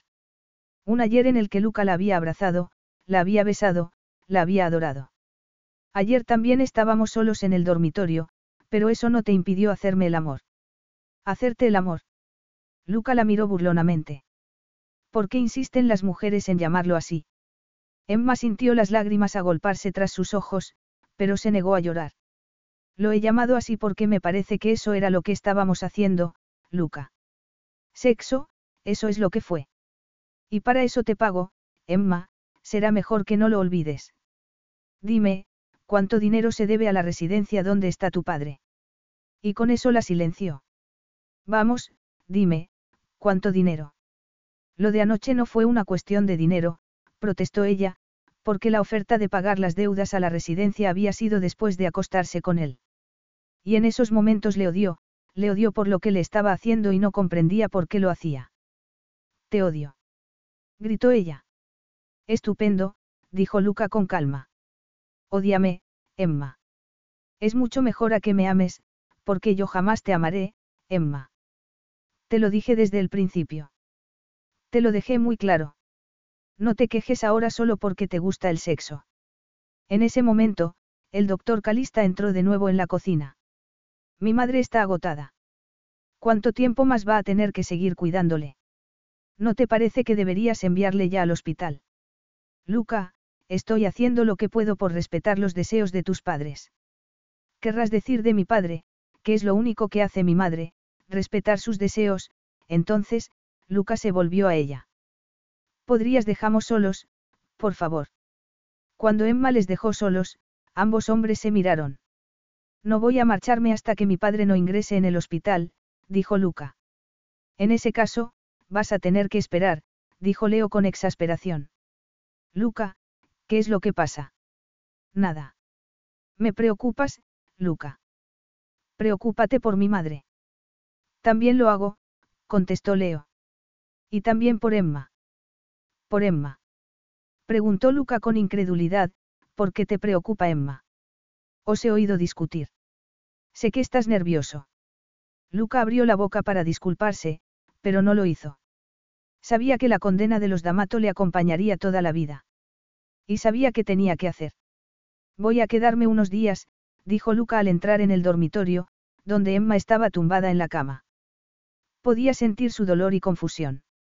Será mejor que hagas tu maleta. Lo arreglaré para que te lleven al aeropuerto y llamaré a Evelyn para que cancele todas mis citas de la semana que viene. Cuando vuelvas, me gustaría que te pusieras en contacto con Kasumi. Y Luca continuó dando órdenes, hablando solo de trabajo. Quiere esto decir que, a partir de ahora, es como si nada hubiera pasado. Así es. Te aseguro que no hay motivos para que pierdas tu trabajo. Por supuesto, si prefirieras dejar la empresa, te daría unas referencias excelentes. Tengo algunos contactos. Luca quería que dejara la empresa. Sí, eso era. ¿Qué ha pasado, Luca? Emma necesitaba saberlo, no comprendía nada. Todo era maravilloso. Por un breve tiempo, sí, lo admito, contestó Luca. Pero ya me he cansado de ti. ¿Quieres que me envíe a mí misma un ramo de flores de tu parte? Dijo Emma burlonamente. Eso es lo que sueles encargarme. Cómprate un regalo de despedida, sugirió Luca. Yo no he dicho que voy a dejar el trabajo, ¿de dónde te has sacado eso? Estoy encantada con mi trabajo, aunque claro, si tú tienes alguna queja. Le vio apretar los labios antes de contestar. No, ninguna. Bien. En ese caso, te veré cuando vuelvas. Emma se quitó los pendientes y, con la dignidad que pudo, se los ofreció. Pero él se encogió de hombros. Considéralos una bonificación. Y así sin más la apartó de sí, ignorando lo que habían compartido. Para que lo sepas, te odio, dijo ella. Te estás repitiendo. Es solo para que lo sepas. Cuando sonría y te lleve el café o te ría alguna gracia, no olvides que te odio. Capítulo 12. Se estaba preparando para marcharse. Discretamente, casi sin que se notara, pero se estaba preparando. Al igual que se apagaban las luces de la oficina, una a una, así se estaban cerrando las puertas de su corazón, trabajaba, preparaba su portafolio con sus trabajos artísticos, visitaba al agente inmobiliario, y continuaba realizando sus tareas al lado del hombre que la había destrozado emocionalmente. Sí, continuaba trabajando con eficiencia y competencia, y el día que Luca volvió a la oficina a su regreso de Italia, ella le llevó café y le dio los buenos días como si nada hubiera pasado. Buenos días, Luca. Buenos días, Emma. De no saber que era imposible, Emma se habría dejado engañar y habría llegado a pensar que Luca estaba sufriendo tanto como ella. Su aspecto era horrible. Cualquiera que no le conociera pensaría que su aspecto era divino, pero ella notó un ligero tono cenizo en su piel, unas hebras plateadas en sus cabellos y aunque el cuello de la camisa le quedaba holgado, parecía como si le estuviera ahogando. Tienes la reunión con el cliente a las nueve, así que Evelyn me ha pedido que repase contigo tu calendario para las próximas dos semanas, si no tienes inconveniente. Lucas sabía que Emma había estado preparándose para aquel momento. No se ruborizó ni evitó su mirada ni había agresividad en su voz. Jamás la había admirado tanto. No, no tengo inconveniente, Luca asintió, indicándole con un gesto que se sentara, y abrió el archivo de su calendario en el ordenador mientras Emma tomaba notas. Tienes programados dos viajes al extranjero. Tres, dijo Luca. Tenemos que pasar la noche en París. Creía que, como Evelyn había comenzado un nuevo programa de inseminación artificial, significaba que ella tenía que acompañarle en sus viajes. Quiero decir que como tu padre no está bien, Evelyn no estaba segura de que quisieras. París está más cerca de Italia que Londres, la interrumpió él. No voy a cancelar nada y menos teniendo en cuenta que he estado una semana fuera de la oficina. Es necesario que una de las dos se quede a trabajar hoy hasta tarde. Sí, claro, dijo Emma. Y puede que mañana también. Emma se dio cuenta de lo que él se proponía, le estaba advirtiendo lo duro que iba a ser si continuaba trabajando allí porque llevaría, en su mayor parte, la carga de los viajes. No hay problema, Emma sonrió. Algo más. Márchate de la empresa. Márchate, le dijo mentalmente. Porque era una tortura tenerla tan cerca y no poder poseerla. Quizá debería rendirse y dejar la empresa, pensó Emma en innumerables ocasiones durante las siguientes semanas. Sin embargo, no podía cerrar esa última puerta, no podía cortar todo contacto, por una buena razón. ¿Qué signo del zodiaco es el 10 de junio? Evelyn, negándose a darse por vencida, en un par de días iba a hacerse un análisis de sangre que decidiría su destino. Géminis, Emma sonrió, bajó la cabeza y continuó su trabajo. ¿Cómo son los Géminis? insistió Evelyn. Simpáticos, alegres, ingeniosos, respondió Emma, deseando que Evelyn no albergara tantas esperanzas. Sé que me estoy ilusionando demasiado, Evelyn se puso en pie para ir a reunirse con Luca. Pero es que esta vez me siento diferente, sé que estoy embarazada. Y Emma rezó para que fuera verdad, por Evelyn. Pero por ella misma esperaba que Evelyn estuviera equivocada, porque también se sentía diferente. Emma no daba crédito a las tareas tan diversas de su trabajo, desde encargarse de reservar habitaciones en hoteles de siete estrellas en Dubái a vérselas con una empleada del hogar histérica y un perro con espasmos. Otro día tras el telón de la ajetreada vida de Luca D'Amato. Evelyn estaba con Luca en una reunión, por lo que decidió enviarle un mensaje al móvil en vez de llamar, problema con Pepper. Empleada tiene que irse pronto. Veterinario en camino. Como sabía lo que le iban a contestar, agarró el bolso y pidió a uno de los conductores de la empresa que la llevara a casa de Luca. Desde el día del primer beso no había vuelto a la casa de Luca. Al entrar, le resultó difícil recordar su inocencia al pensar que podía manejar la situación, que podía padecer los encantos de él y salir ilesa. El veterinario ya está en camino, Rita, la empleada de hogar, lloraba al lado del perro. Llegará en cuestión de minutos. Yo tengo que irme a recoger a los niños al colegio. Pepper, tumbado en el suelo y claramente sufriendo, enseñaba los dientes y ladraba cuando alguien se le aproximaba. Vete, dijo Emma, yo me quedaré aquí para recibir al veterinario. Luca lo va a pasar muy mal, dijo Rita sollozando. Adora a ese perro. ¿En serio? Emma no pudo evitar la nota de sorpresa en su voz. Casi nunca está aquí con él. Pero le gusta que esté aquí cuando viene a su casa, comentó Rita. Pobre Pepper. No comprendo cómo Marta pudo abandonarle. Emma odiaba estar allí. Odiaba estar en la casa de Luca, rodeada de sus cosas. ¿Dónde está el veterinario? Emma no había contado con la llegada de Luca, no se le había pasado por la cabeza que él dejara una reunión importante por un perro que no parecía gustarle demasiado. Acaba de llamar para decir que estará aquí dentro de un par de minutos. Luca se arrodilló al lado del perro. No te preocupes, te vas a poner bien, le dijo Luca al perro en tono seco y duro antes de volver la cabeza hacia ella. Si le hablo de otra manera, más suave, se dará cuenta. Luca alargó el brazo hacia el perro, este le enseñó los dientes, pero Luca le ignoró y le acarició. Por fin, Pepper se calmó. Sabes que te gusta, sabes que no vas a morderme, añadió Luca. Y cuando el interfono sonó, se volvió de nuevo hacia ella. Puedes irte después de abrir al veterinario. No me importa quedarme. No es necesario. Luca estaba acariciando al perro con las dos manos, calmándole y hablándole con dulzura. No comprendía a ese hombre. Jamás le comprendería. ¿No deberías llamar a Marta? Preguntó ella, y le vio quedarse inmóvil durante unos momentos. Le abandonó, contestó Luca. Ya no es su perro. ¿Por qué rompisteis? Preguntó Emma con curiosidad. Quizá no fuera el momento oportuno para hablar de eso, pero quería saberlo desde hacía tiempo. Las cosas no iban bien entre los dos, respondió Luca. Ah, ya ha llegado el veterinario. Ábrele y márchate. O iban demasiado bien. Eras demasiado feliz y por eso tuviste que romper la relación, Luca. Márchate. Pero no podía hacerlo, tenía que decir lo que estaba pensando. Tienes miedo de salir a tu padre. El rostro de Luca enrojeció de ira, pero no le asustó. Tú no eres tu padre, Luca. No practiques tu psicología de pacotilla conmigo, le espetó él. No te quiero, Emma, la verdad es que ni siquiera me gustas.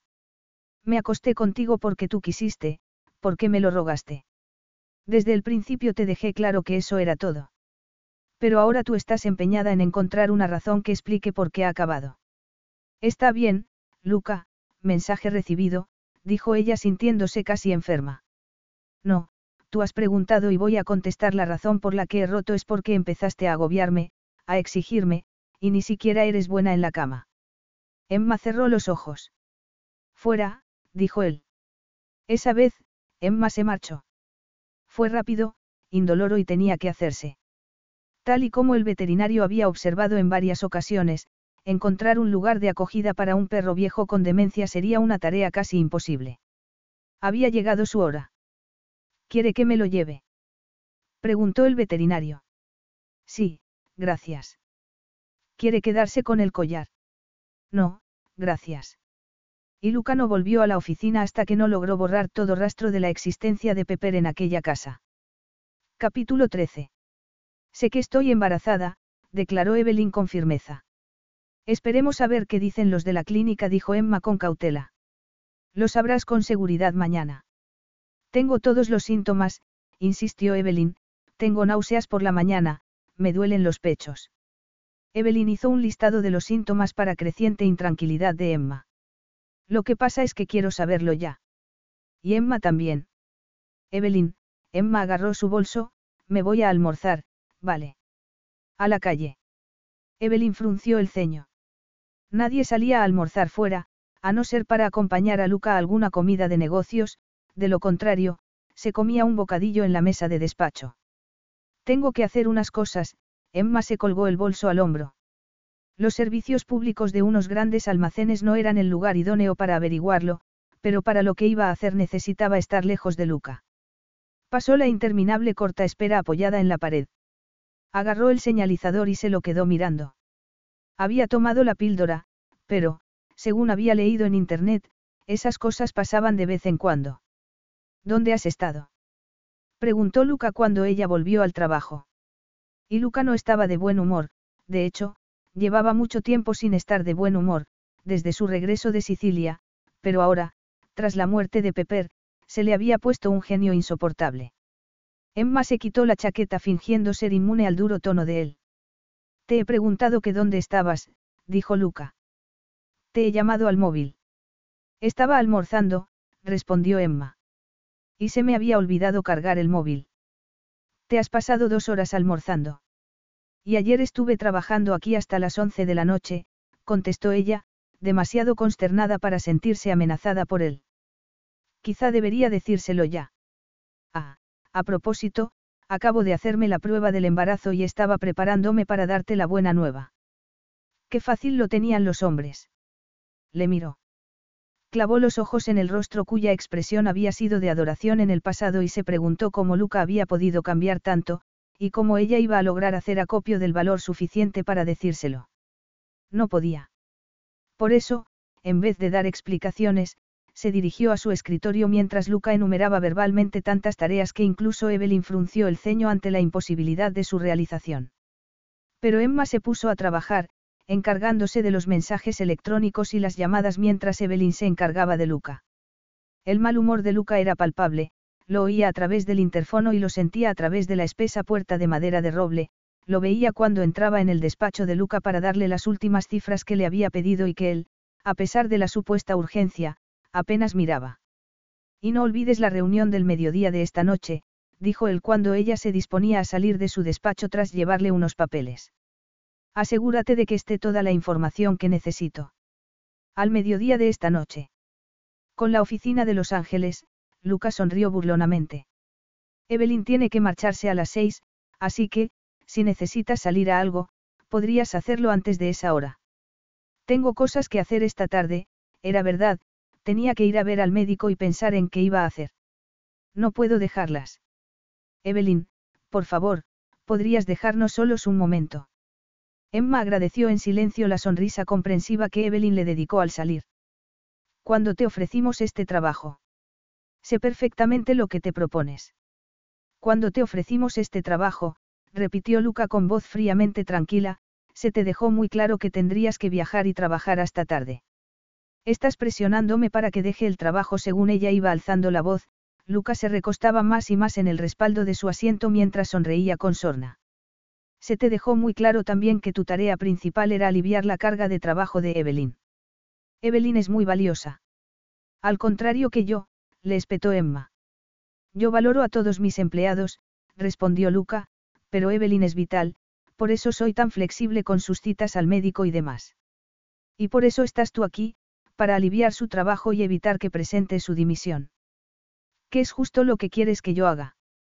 ¿Por qué iba a querer que dejaras la empresa? Lucas sonreía abiertamente. Si Evelyn recibe una buena noticia mañana, te necesitaremos aún más. Puede incluso que te ascienda. La tuvo en la oficina hasta las 10 de la noche. En casa, cayó en la cama agotada, pero tardó mucho en conciliar el sueño. Capítulo 14. La llamada llegó inesperadamente. Luca había ganado. Emma había escrito e imprimido su carta de dimisión y la tenía en el bolso a la espera de que se presentara la oportunidad. Evelyn se había hecho los análisis de sangre aquella mañana y había recibido la mala noticia al mediodía. Lucas se había ofrecido para llevarla a su casa, pero Evelyn había rechazado la oferta. No va a ser la definitiva, le había dicho Luca cuando Emma estaba sentada con un brazo sobre el hombro de Evelyn. Quizá fuera mejor que te vieran en otra clínica, he encontrado una muy buena. Al parecer, el porcentaje de embarazos en esta clínica que te digo es muy alto. Y Luca le dio el folleto de la clínica a la que acababa de referirse. Es muy cara, no podemos gastarnos tanto dinero, respondió Evelyn sollozando. Yo me encargaré de los gastos, dijo Luca. Y esta vez te tomarás unos días de vacaciones y descansarás como es debido mientras esperas a que te den los resultados. ¿Por qué estás dispuesto a hacer esto por mí? Preguntó Evelyn con lágrimas en los ojos. Emma se preguntó lo mismo. Pero claro, Evelyn era vital para él, pensó con cinismo, no podía permitirse el lujo de que Evelyn dejara la empresa. Sin embargo, la ternura de él la había tomado por sorpresa. Las lágrimas se le agarraron a la garganta mientras Luca hablaba con Evelyn, mientras le oía hablarle con esa ternura que ella anhelaba. Porque tú has hecho mucho por mí. Por tu lealtad inquebrantable. Porque sé que cuando tengas un hijo, y lo tendrás, aunque decidas que quieres dejar el trabajo o que quieres trabajar a jornada partida, sé que siempre podré contar contigo, o para preparar a tu sustituta o para trabajar por unos días cuando lo necesite. Y sobre todo, porque somos amigos. Sé que puedo contar contigo y quiero que sepas que tú puedes contar conmigo para lo que sea. Cuando Luca era tierno, no había nadie en el mundo más tierno que él, pensó Emma. Nadie. Posiblemente, Evelyn era la única que podía tener una relación duradera con Luca porque el sexo no entraba en juego, no había atracción física, simplemente se gustaban y se respetaban.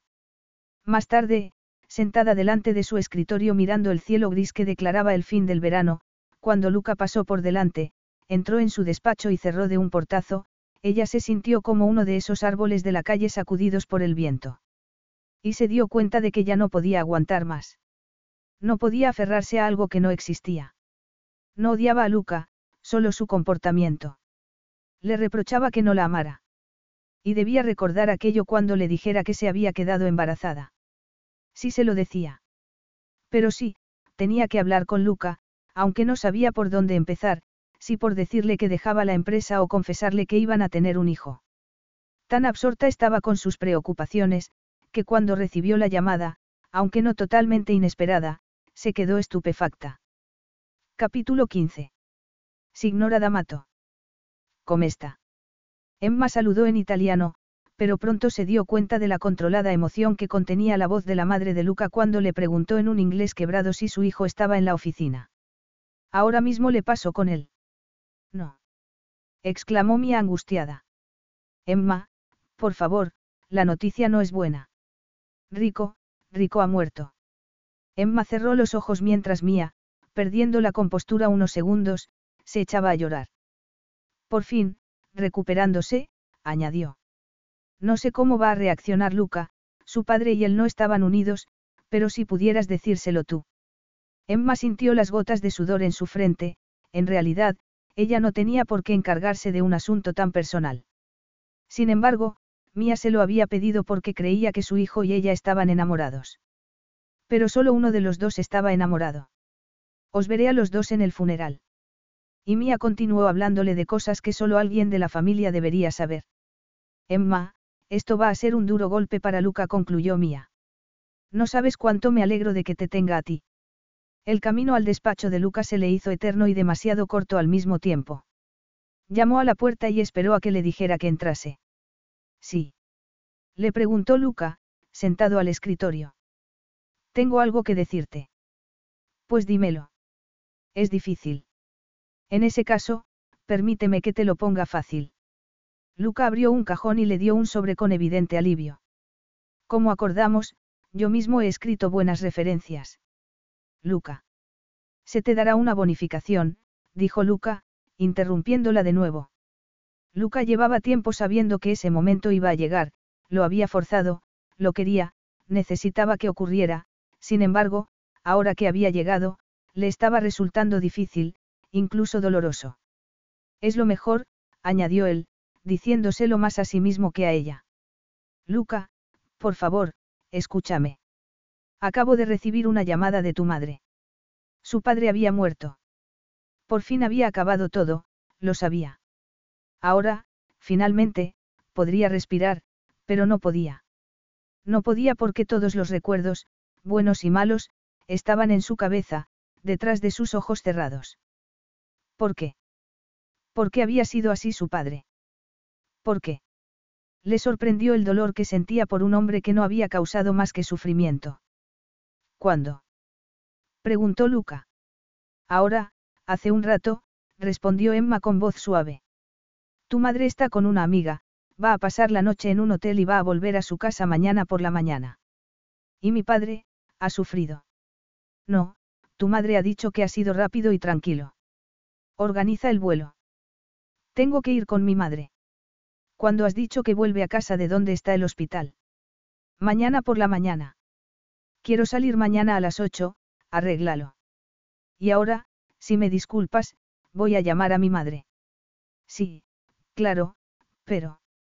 Cancela todas mis citas durante una semana, la mayoría de la gente está advertida de que esto podía ocurrir en cualquier momento. Luca parecía haberse sobrepuesto. Ahora estaba de pie, alto y orgulloso, y sin mirarla a los ojos. Luca. Luca miró el sobre. Si tenías idea de dejar la empresa, te agradecería que esperases a que vuelva de Italia. Sí, claro, por supuesto. Pero, en fin, tu madre piensa que voy a ir contigo. Cree que yo también voy a ir al funeral. He dicho que te acompañaría, pero no puede haber, no acabó la frase, sabía que Luca la había comprendido. Al contrario que en el otro viaje, esa vez era en serio. Porque aunque le amaba y le deseaba, no podía acostarse con un hombre que le había dicho que no la quería. Lo comprendo, y Luca lo comprendía. El sexo siempre había sido para él un bálsamo, una distracción, un placer. Sin embargo, con Emma era otra cosa, algo que le había demostrado lo que echaba de menos, lo que echaría de menos siempre. Sabía que no debía pedirle que le acompañara, pero la necesidad de tenerla a su lado se había sobrepuesto a la lógica. Al final, he decidido salir para Italia al mediodía. Evelyn irá a tu casa mañana por la mañana para ayudarte. En el mundo de Luca las explicaciones no eran necesarias, él daba órdenes que se cumplían a rajatabla. Y Evelyn apareció a la mañana siguiente con ropa adecuada para un funeral y la ayudó a hacer las maletas, a cancelar planes, a llamar a la residencia. Por fin, se sentaron en el cuarto de estar de Emma a la espera del conductor de Luca. Sé que pasó algo en Italia, dijo Evelyn con voz tierna. ¿Cómo no iba a pasar? exclamó Emma encogiéndose de hombros. Te lo advertí, pero no había acusación en la voz de Evelyn. Lo había visto antes y, sin duda, lo volvería a ver. Pero tratándose de Emma era diferente. No tienes por qué ir a Italia. Sí, tengo que hacerlo, la interrumpió Emma. Te va a hacer sufrir, le advirtió Evelyn. Por favor, no te involucres demasiado. Luca es incapaz de comprometerse con nadie. Lo sé. Y también es incapaz de reconocer sus errores, Evelyn hablaba por experiencia. Lo he visto muchas veces. Tarde o temprano acabarás dejando la empresa. Por supuesto, te dará excelentes referencias y una bonificación fabulosa, pero te hará daño. En ese momento el conductor llamó a la puerta y ambas mujeres salieron, Emma, tentada de echarse atrás antes de que Luca pudiera hacerla aún más daño. Resistió la tentación. No iba al funeral por Luca, sino por el hijo que iba a tener. Capítulo 16. Al entrar en la casa de la madre de Luca encontraron todas las cortinas echadas y mujeres vestidas de negro sollozando. En medio de todas ellas, sentada dignamente y en silencio, se hallaba Mía. Mía se levantó al ver a su hijo y le abrazó. Y, de repente, Emma recordó, lágrimas y dolor, ella agarrada a la mano de su padre, sus hermanos y sus tías llorando. Mía, pasando por delante de la cocina donde estaban los hombres en silencio, les condujo al estudio de Rico, allí, habló con su hijo sobre los detalles del entierro. Después de comer algo, Luca, dándose cuenta de que Emma estaba agotada, la envió a la habitación para que se acostara mientras él, en su papel de cabeza de familia, se reunía con los demás hombres. En el dormitorio, Emma, sintiéndose extenuada, se desnudó y, antes de ponerse el pijama, se vio en el espejo y notó los cambios en su cuerpo. Aún no tenía el vientre abultado, era demasiado pronto, pero sí lo notaba más blando. Sus pechos también se veían más redondos, las areolas más oscuras, pequeños cambios que Luca no notaría. Por supuesto, no iba a verlos, pensó mientras se ponía el pijama de franela como si de un cinturón de castidad se tratara. Se deslizó entre las sábanas de algodón y cerró los ojos, deseando que ya fuera por la mañana y que la larga noche hubiera llegado a su fin. Luca se acostó antes de la medianoche. Los sollozos aún rompían el silencio en ocasiones. Odio todo esto, admitió Luca en la oscuridad, consciente de que Emma estaba aún despierta. Lo sé. Llevaba mucho tiempo esperando este momento. Nunca se está preparado para perder a un ser querido. Yo no le quería. A Emma se le heló la sangre al oír esa verdad. Nunca le he querido, añadió Luca. Luca, no deberías decir esas cosas la noche. Así que ahora es un santo, ¿eh? Dijo Luca con enfado.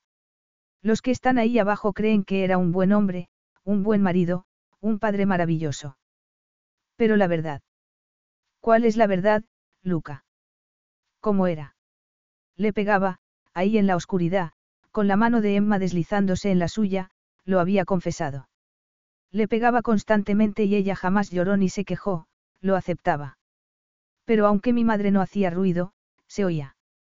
Por supuesto, no podíamos decírselo a nadie. Y mi madre se tapaba los moratones. ¿Cómo era? Emma tragó saliva, como era contigo y con Daniela. Daniela era su ojito derecho. Mi madre y yo hicimos lo posible por ocultárselo. No sé si lo sabía. ¿Y contigo? Luca no contestó y por eso ella alzó la mano y le tocó la cicatriz de la mejilla. Fue él quien te hizo esto. Luca siguió sin responder y a Emma le llevó un momento darse cuenta de que se había dormido. Dormido, Luca la abrazó, y ella se quedó rígida en el abrazo, diciéndose a sí misma que debía apartarse, pero jamás se había sentido tan próxima a él. Sintió su erección, su ardiente tensión. El deseo tan fuerte que debió de despertarle porque, acordándose de las reglas establecidas entre ellos, Luca se separó de ella. Emma alargó el brazo y le puso una mano en el vientre. Al igual que Luca, ella también estaba olvidando las reglas. Con lentitud, Emma acarició el vello que descendía del ombligo y entonces, tímidamente, le tocó. Le oyó gemir mientras sus dedos recorrían la longitud del miembro. Emma. Su. Emma no quería preguntas ni quería respuestas. Le acarició con más firmeza y, de repente, sintió la mano de Luca en su cuerpo. No tienes por qué. Quiero hacerlo. ¿Por qué? Porque le amaba, porque le deseaba, porque siempre sería así. A pesar de todo, nunca podría estar tumbada a su lado en una cama y no desearle. Y porque Luca necesitaba aquello, era así de sencillo. Y le besó. Le besó en un sitio en el que jamás había pensado que le besaría hasta hacerle gemir. La oscuridad la hizo más valiente, más valiente con cada beso, con cada caricia de la lengua. Sintió los dedos de Luca en su pelo, guiándola, oyó su respiración más acelerada, dio generosamente sin esperar nada a cambio. Lloró cuando Luca alcanzó el clímax. Luca la estrechó en sus brazos y continuó abrazándola. Y luego le preguntó. ¿Por qué has hecho eso por mí? Pero Emma no respondió. Sabía la respuesta, pero Luca no podía oírla. Estaba avergonzada. Sabía que Luca, a su lado en la cama, fingía estar dormido, ignorándola intencionadamente. Se levantó de la cama con sigilo y fue al cuarto de baño. Se duchó, deseando que el agua arrastrase su vergüenza y estupidez por su comportamiento de la noche anterior. Cerró el grifo de la ducha y fue a agarrar una toalla que no estaba allí. Luca entró mientras cruzaba desnuda el cuarto de baño y, rápidamente, intentó cubrirse con las manos al tiempo que se apoyaba en el lavabo. No podías haber llamado. Emma sonrió para salvar el tipo y deseó que el vapor ocultara el rastro de su llanto. Pero Luca la vio. Vio el cuerpo que tanto había echado de menos y vio los cambios en él. Notó la redondez de los pechos y el aumento de las caderas, lo que añadía una nueva dimensión a la feminidad de ella. Emma era como una sustancia adictiva. Nunca había albergado sentimientos tan fuertes por nadie. La noche anterior había aceptado lo que Emma le había ofrecido y no por escapismo, sino para rememorar y saborear la emoción que ella le provocaba. Se lo había contado. Se lo había dicho y no le había espantado su horrible pasado. Por fin vislumbraba un futuro, un futuro con puertas de cuartos de baño abiertas, besos y risas. Un futuro forjado por dos. ¿Por qué iba a llamar? Preguntó él sonriendo. ¿Por qué? Emma empezó a llorar y no pudo hacer nada por evitarlo, ¿por qué?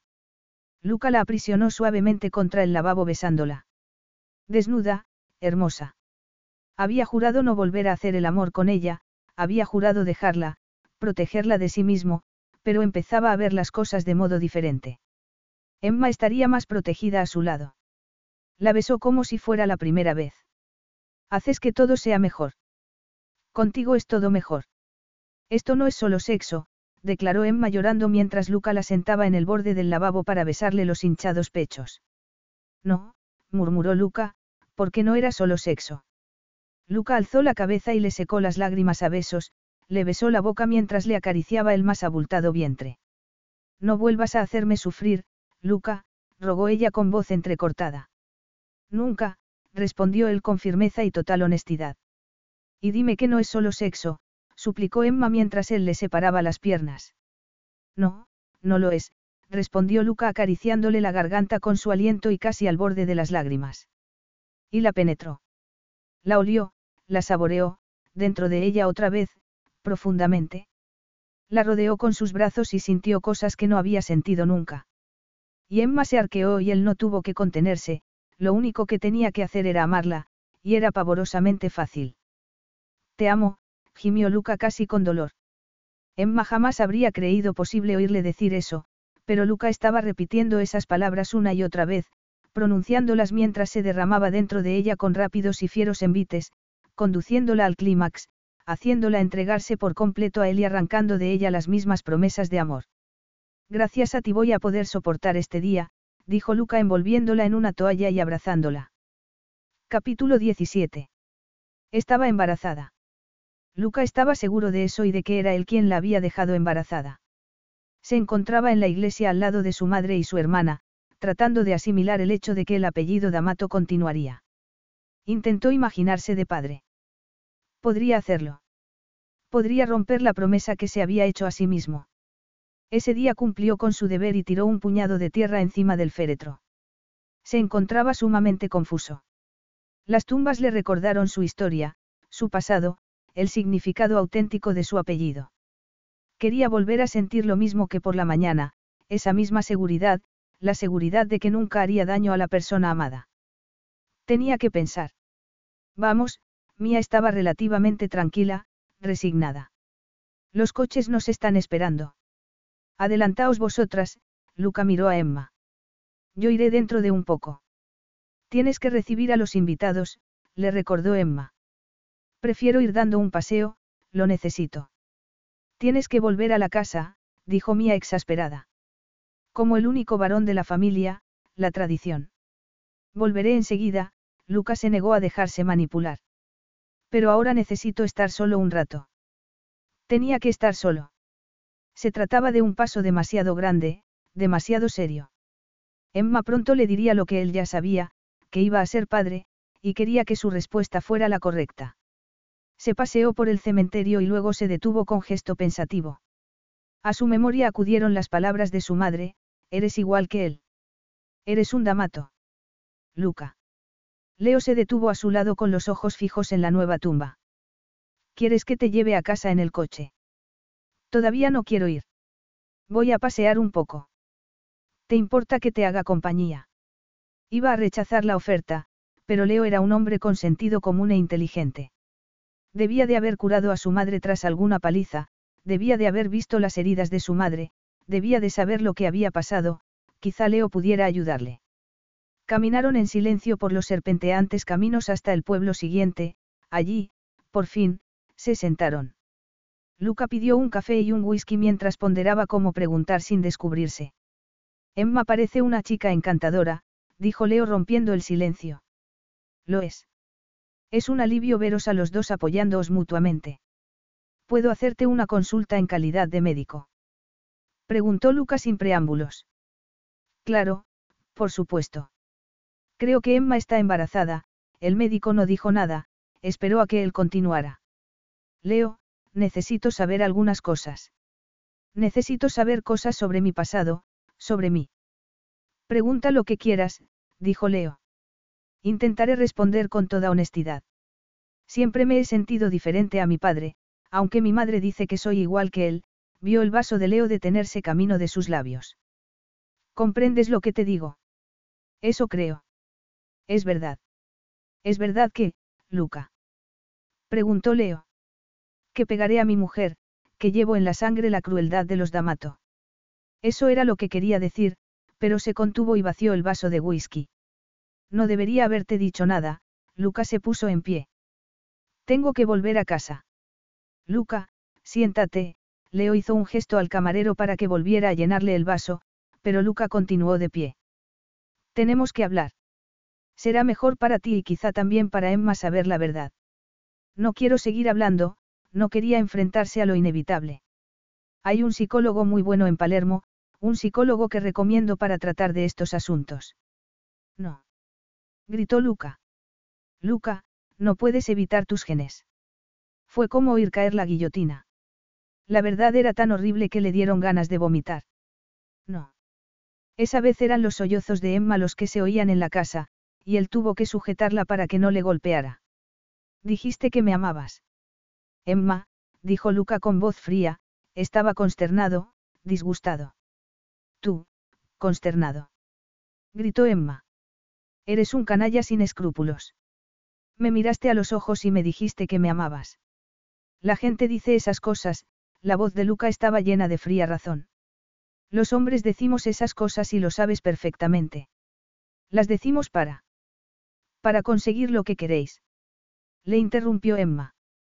Ya tenías lo que querías, Luca. Me estabas follando cuando lo dijiste. No hables como una cualquiera. En eso es en lo que me has convertido. Y como no podía pegarle, como él la tenía agarrada, le insultó. Y continuó insultándole. Pero Luca no se inmutó. No le dijo lo del niño, no se sacó el as de la manga. Y Luca la admiró por ello. Tampoco canjeó el cheque que le había enviado, lo que le dejó preocupado. Luca esperó durante meses la llegada de una carta de ella o de un abogado contratado por ella, o una llamada.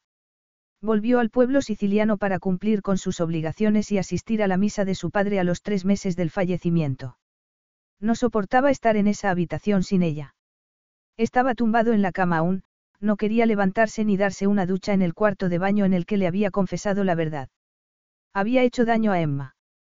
Y estaba enfadado. Estaba enfadado por dudar de sí mismo, porque tras reflexionar durante esos meses se había dado cuenta de que jamás la pegaría. Después de que Emma dejara la empresa, él había ido a un psicólogo, aunque no al italiano que Leo le había recomendado. Se había sentado con regularidad en un sillón en la séptica oficina de Londres y había abierto su corazón a un perfecto desconocido que le había obligado a explorarse a sí mismo, y ahora lo sabía. Sabía que, a pesar de su herencia genética, a pesar de lo que Leo había dicho, sabía que nunca proyectaría su ira en Emma. Por primera vez se fiaba de sí mismo, lo malo era que quizá fuese demasiado tarde. Luca, su madre llamó a la puerta y entró. Puso café encima de la mesilla y luego le dio la bandeja, se acercó a la ventana y la abrió. No deberías hacer esto, protestó Luca. Soy yo quien debería cuidarte a ti. A quien deberías cuidar es a Emma, observó su madre. Mía estaba vestida de negro. Era un día negro, pero su madre parecía contenta. La ausencia de miedo, pensó él. Creía que mantenerme lejos de ella era cuidarla, dijo Luca. No lo comprendo. ¿Cómo has podido pensar que la cuidabas apartándote de ella? Emma te quiere. No quería ser como él. Sé que te he dicho cosas terribles, pero lo hice porque tenía miedo, porque sufría, porque me sentía culpable, no sabes cuánto lo siento. Pero tú no eres como él en absoluto, dijo su madre apasionadamente. Ahora por fin lo sé, contestó Luca. Leo me dijo que había hablado contigo, Mía se sentó en el borde de la cama con lágrimas en los ojos. No lo comprendo, Luca. Leo me dijo que sabías de tu pasado y que querías hablar de ello con él. Sé que debió de ser un golpe muy duro para ti, que ha debido de causarte mucho dolor enterarte de la verdad, pero hasta el punto de hacerte dejar a Emma, porque, Luca. Porque Leo dijo que lo llevaba en la sangre, que no podía evitar mis genes. Lo que significa que llevo dentro la violencia de mi abuelo, de mi tío y de mi padre. Le dije que yo no me sentía como ellos y él me dijo que sabía que era difícil aceptarlo, enfrentarse a. Un gemido de horror escapó de la garganta de su madre, un gemido que le asustó. Entonces, con mirada frenética y los ojos empañados por las lágrimas, Mía le dijo a su hijo. Enfrentarte a la verdad de que Leo es tu verdadero padre. De repente, le pareció que todo daba vueltas. Que el mundo entero se derrumbaba. Creía que lo sabías, dijo Mía entre sollozos, Leo creía que lo sospechabas, que lo habías adivinado por fin. Luca cerró los ojos y, cuando volvió a abrirlos, el mundo le pareció más luminoso, más seguro. Solo le pesaba que era un mundo sin Emma. Tengo que saberlo, dijo Lucas sin poder evitar una oleada de ira. ¿Sabía Leo cómo te trataba él? No, jamás. Mía sollozó. Solo tú, hijo mío, solo tú sabes lo que yo he sufrido. Me prometieron a tu padre, nuestras familias eran amigas. Yo sabía que tendría que casarme con él, pero no quería pensar en ello. Siempre me había gustado Leo y, una vez, cuando estaba estudiando y volvió al pueblo de vacaciones, nos besamos. Mía suspiró momentáneamente antes de continuar con su relato. Yo trabajaba en la panadería, faltaban dos semanas para mi boda. El pueblo estaba de fiesta porque Leo había aprobado sus exámenes y se iba a Roma, a la universidad, a estudiar medicina. Yo estaba muy triste. Iba a casarme muy pronto y tu padre me había abofeteado, me había empujado y me había obligado a hacer cosas de las que me avergonzaba. No es mi padre, le corrigió Luca. ¿Y cómo le gustó poder decir eso? Rico me había hecho daño, dijo Mía asintiendo a las palabras de su hijo. Un día, al salir de la panadería, me encontré con Leo. Él se marchaba al día siguiente y me dijo que sentía mucho no poder asistir a mi boda, después, confesó que no lo sentía en absoluto. Me dijo que sufriría presenciando mi boda con otro. Fuimos al río y allí estuve a punto de decírselo. ¿Por qué no lo hiciste? ¿Cómo iba a hacerlo? Leo era un buen hombre, incluso de joven, y me quería. No se habría ido a Roma a estudiar medicina. Podría haberte llevado con él. Habría sido una vergüenza para su familia y se habrían negado a pagarle los estudios. Al fin y al cabo, yo era la prometida de otro hombre, y este pueblo jamás habría perdonado algo así. La mirada de Mía se perdió en el recuerdo durante unos segundos. Nos besamos y te engendramos ese día, Luca. Fue el mejor día de mi vida. Ahora, al volver la vista atrás, pienso que quizá debería habérselo dicho, pero éramos jóvenes y yo le quería y quería que fuera feliz. Le habría hecho sufrir. Sabía Rico que yo no era hijo suyo. Nunca dijo nada, aunque yo me he preguntado muchas veces si no lo sospechaba, si no era por eso por lo que se peleaba tanto contigo y conmigo, pero la verdad es que me maltrataba desde mucho antes de que yo le fuera infiel. ¿Y Leo? Luca tragó saliva. ¿Cuándo se lo dijiste? Tardé mucho en decírselo. Leo ya era todo un hombre cuando volvió, y yo estaba casada y con dos hijos. Él también se casó y yo me hice amiga de su esposa. Leo llegó a hacerse amigo de Rico. Nadie sabía qué clase de hombre era Rico de puertas para dentro. Cuando Carmela, la esposa de Leo, murió, Leo vino aquí una noche, estaba hablando con Rico y viendo unas fotos y fue entonces cuando vio una foto tuya de tu licenciatura. Me acuerdo como si fuera ahora mismo como me miró, me lo preguntó con los ojos, y yo miré para otra parte, completamente colorada. Fue entonces cuando se dio cuenta. Debió de darse cuenta del parecido. ¿Has hablado con él de esto? Preguntó Luca. Hablé con él hace unos meses, aunque no pudimos hablar mucho.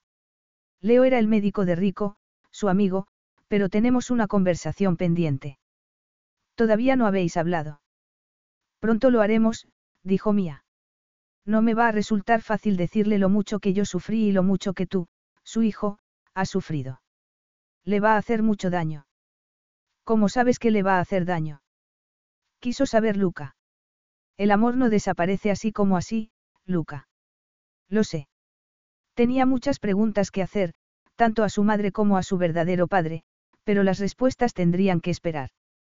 A quien tenía que ver era Emma, aunque fuera demasiado tarde, y para eso tenía antes que hablar con otra persona. No puedes marcharte todavía, dijo Mía cuando él se puso a hacer la maleta.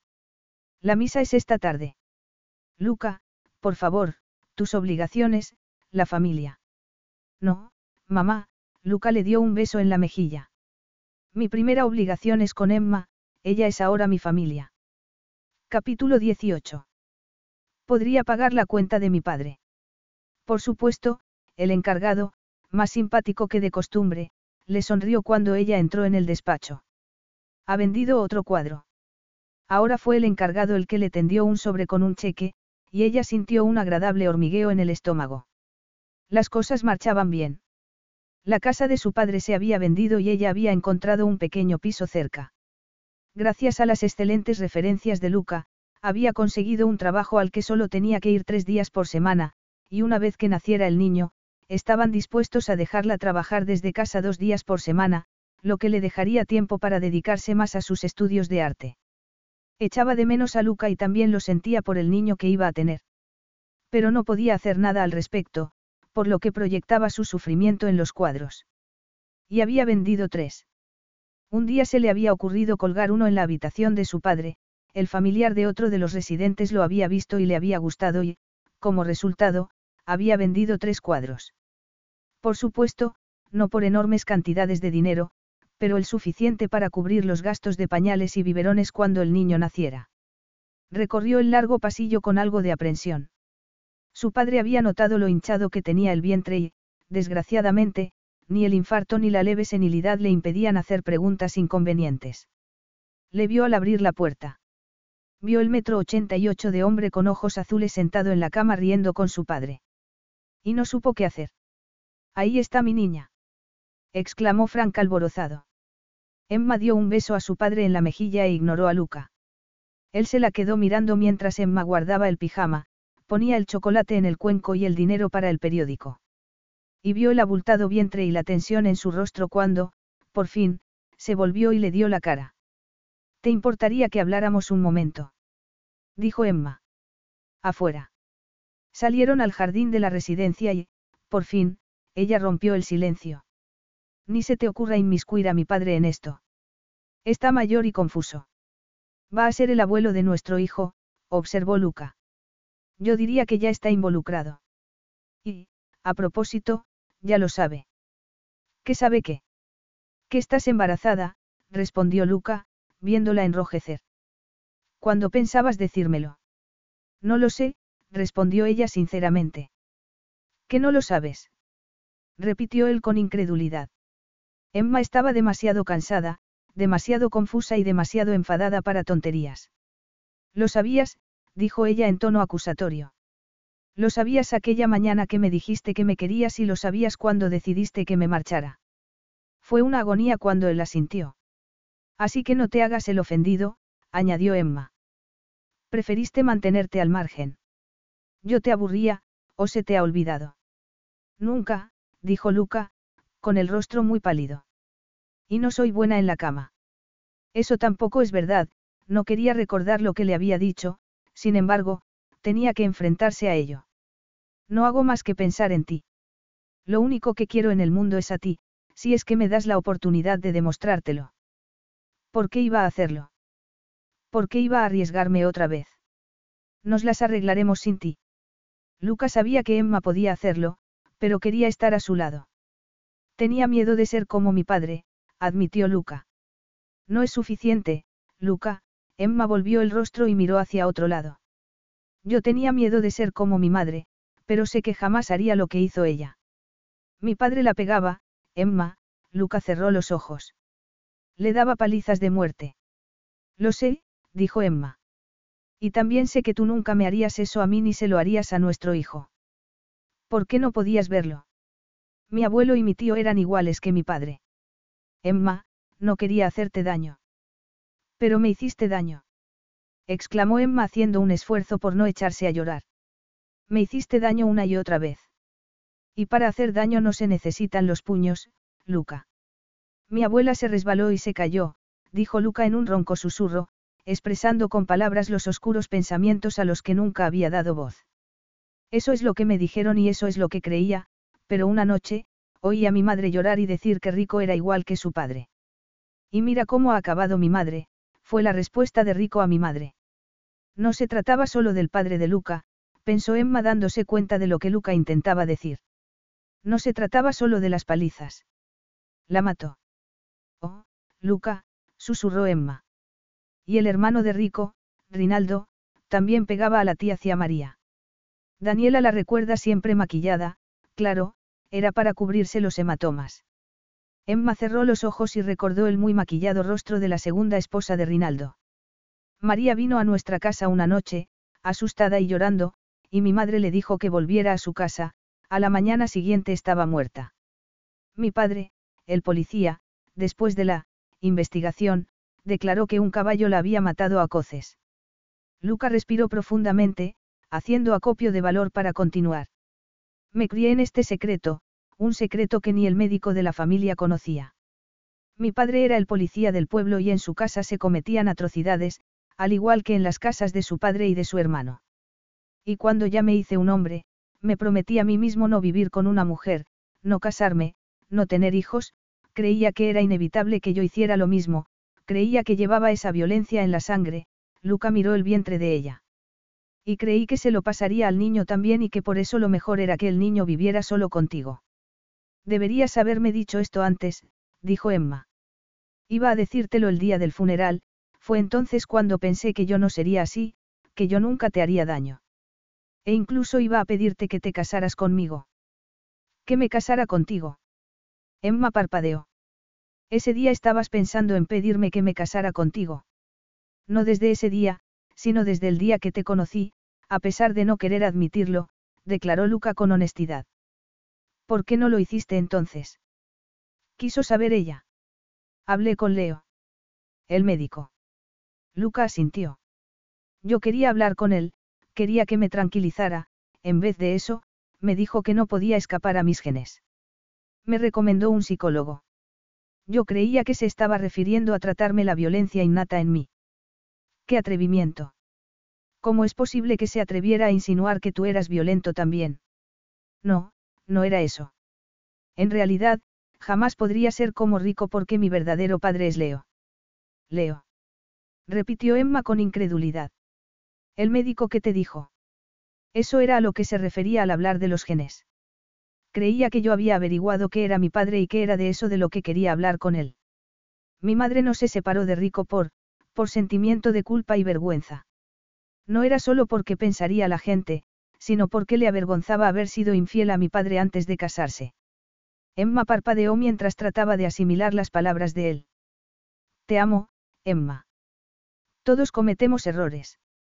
Por ejemplo, acabo de pasar un rato con tu padre en el que él me ha dicho que se arrepentía de cómo os había tratado a tu madre y a ti. Y tengo otra cosa que decirte, tu padre no está senil. Me lo ha dicho hoy. Sabe que tú crees que lo está, pero la verdad es que ahora recuerda a tu madre con afecto y en cuanto a ti, bueno, tu padre me ha dicho que ahora se le ha presentado una segunda oportunidad para demostrártelo. ¿Te ha dicho eso? Preguntó ella atónita. Sí. ¿Y que no está demente? No, Lucas sonrió. Solo está desinhibido. Y yo también. Lucas se la quedó mirando a los ojos con expresión seria y añadió. Emma, te amo. Siempre te he querido y siempre te querré.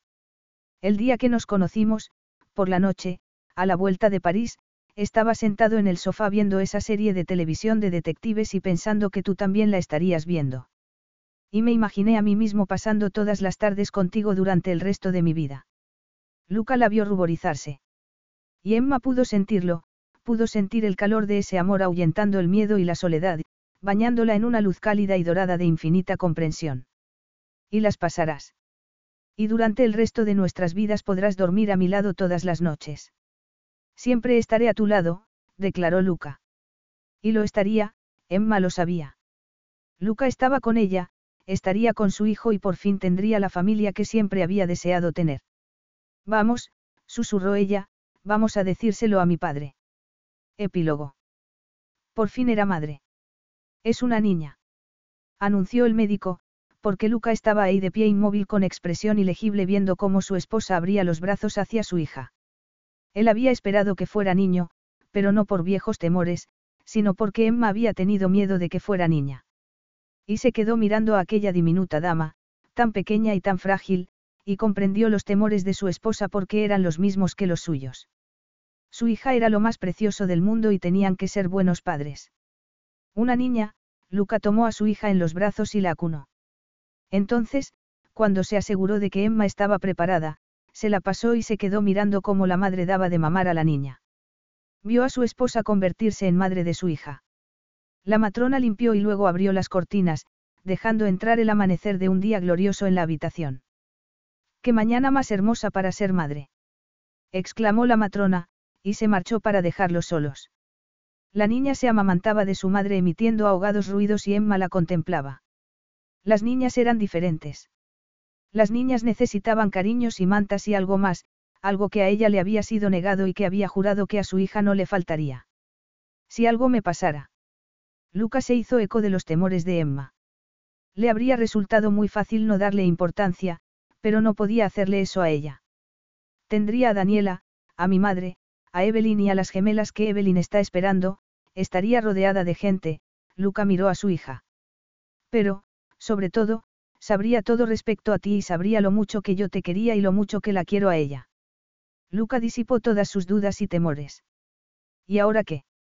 preguntó Emma, porque lo tenía todo en esa habitación. Lo tenía todo y no sabía qué hacer.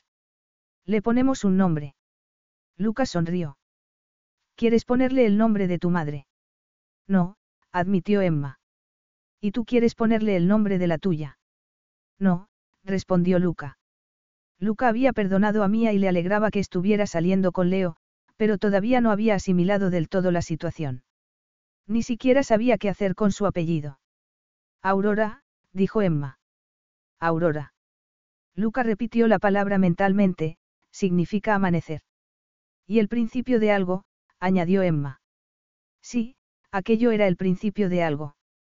El principio de una nueva vida. Fin.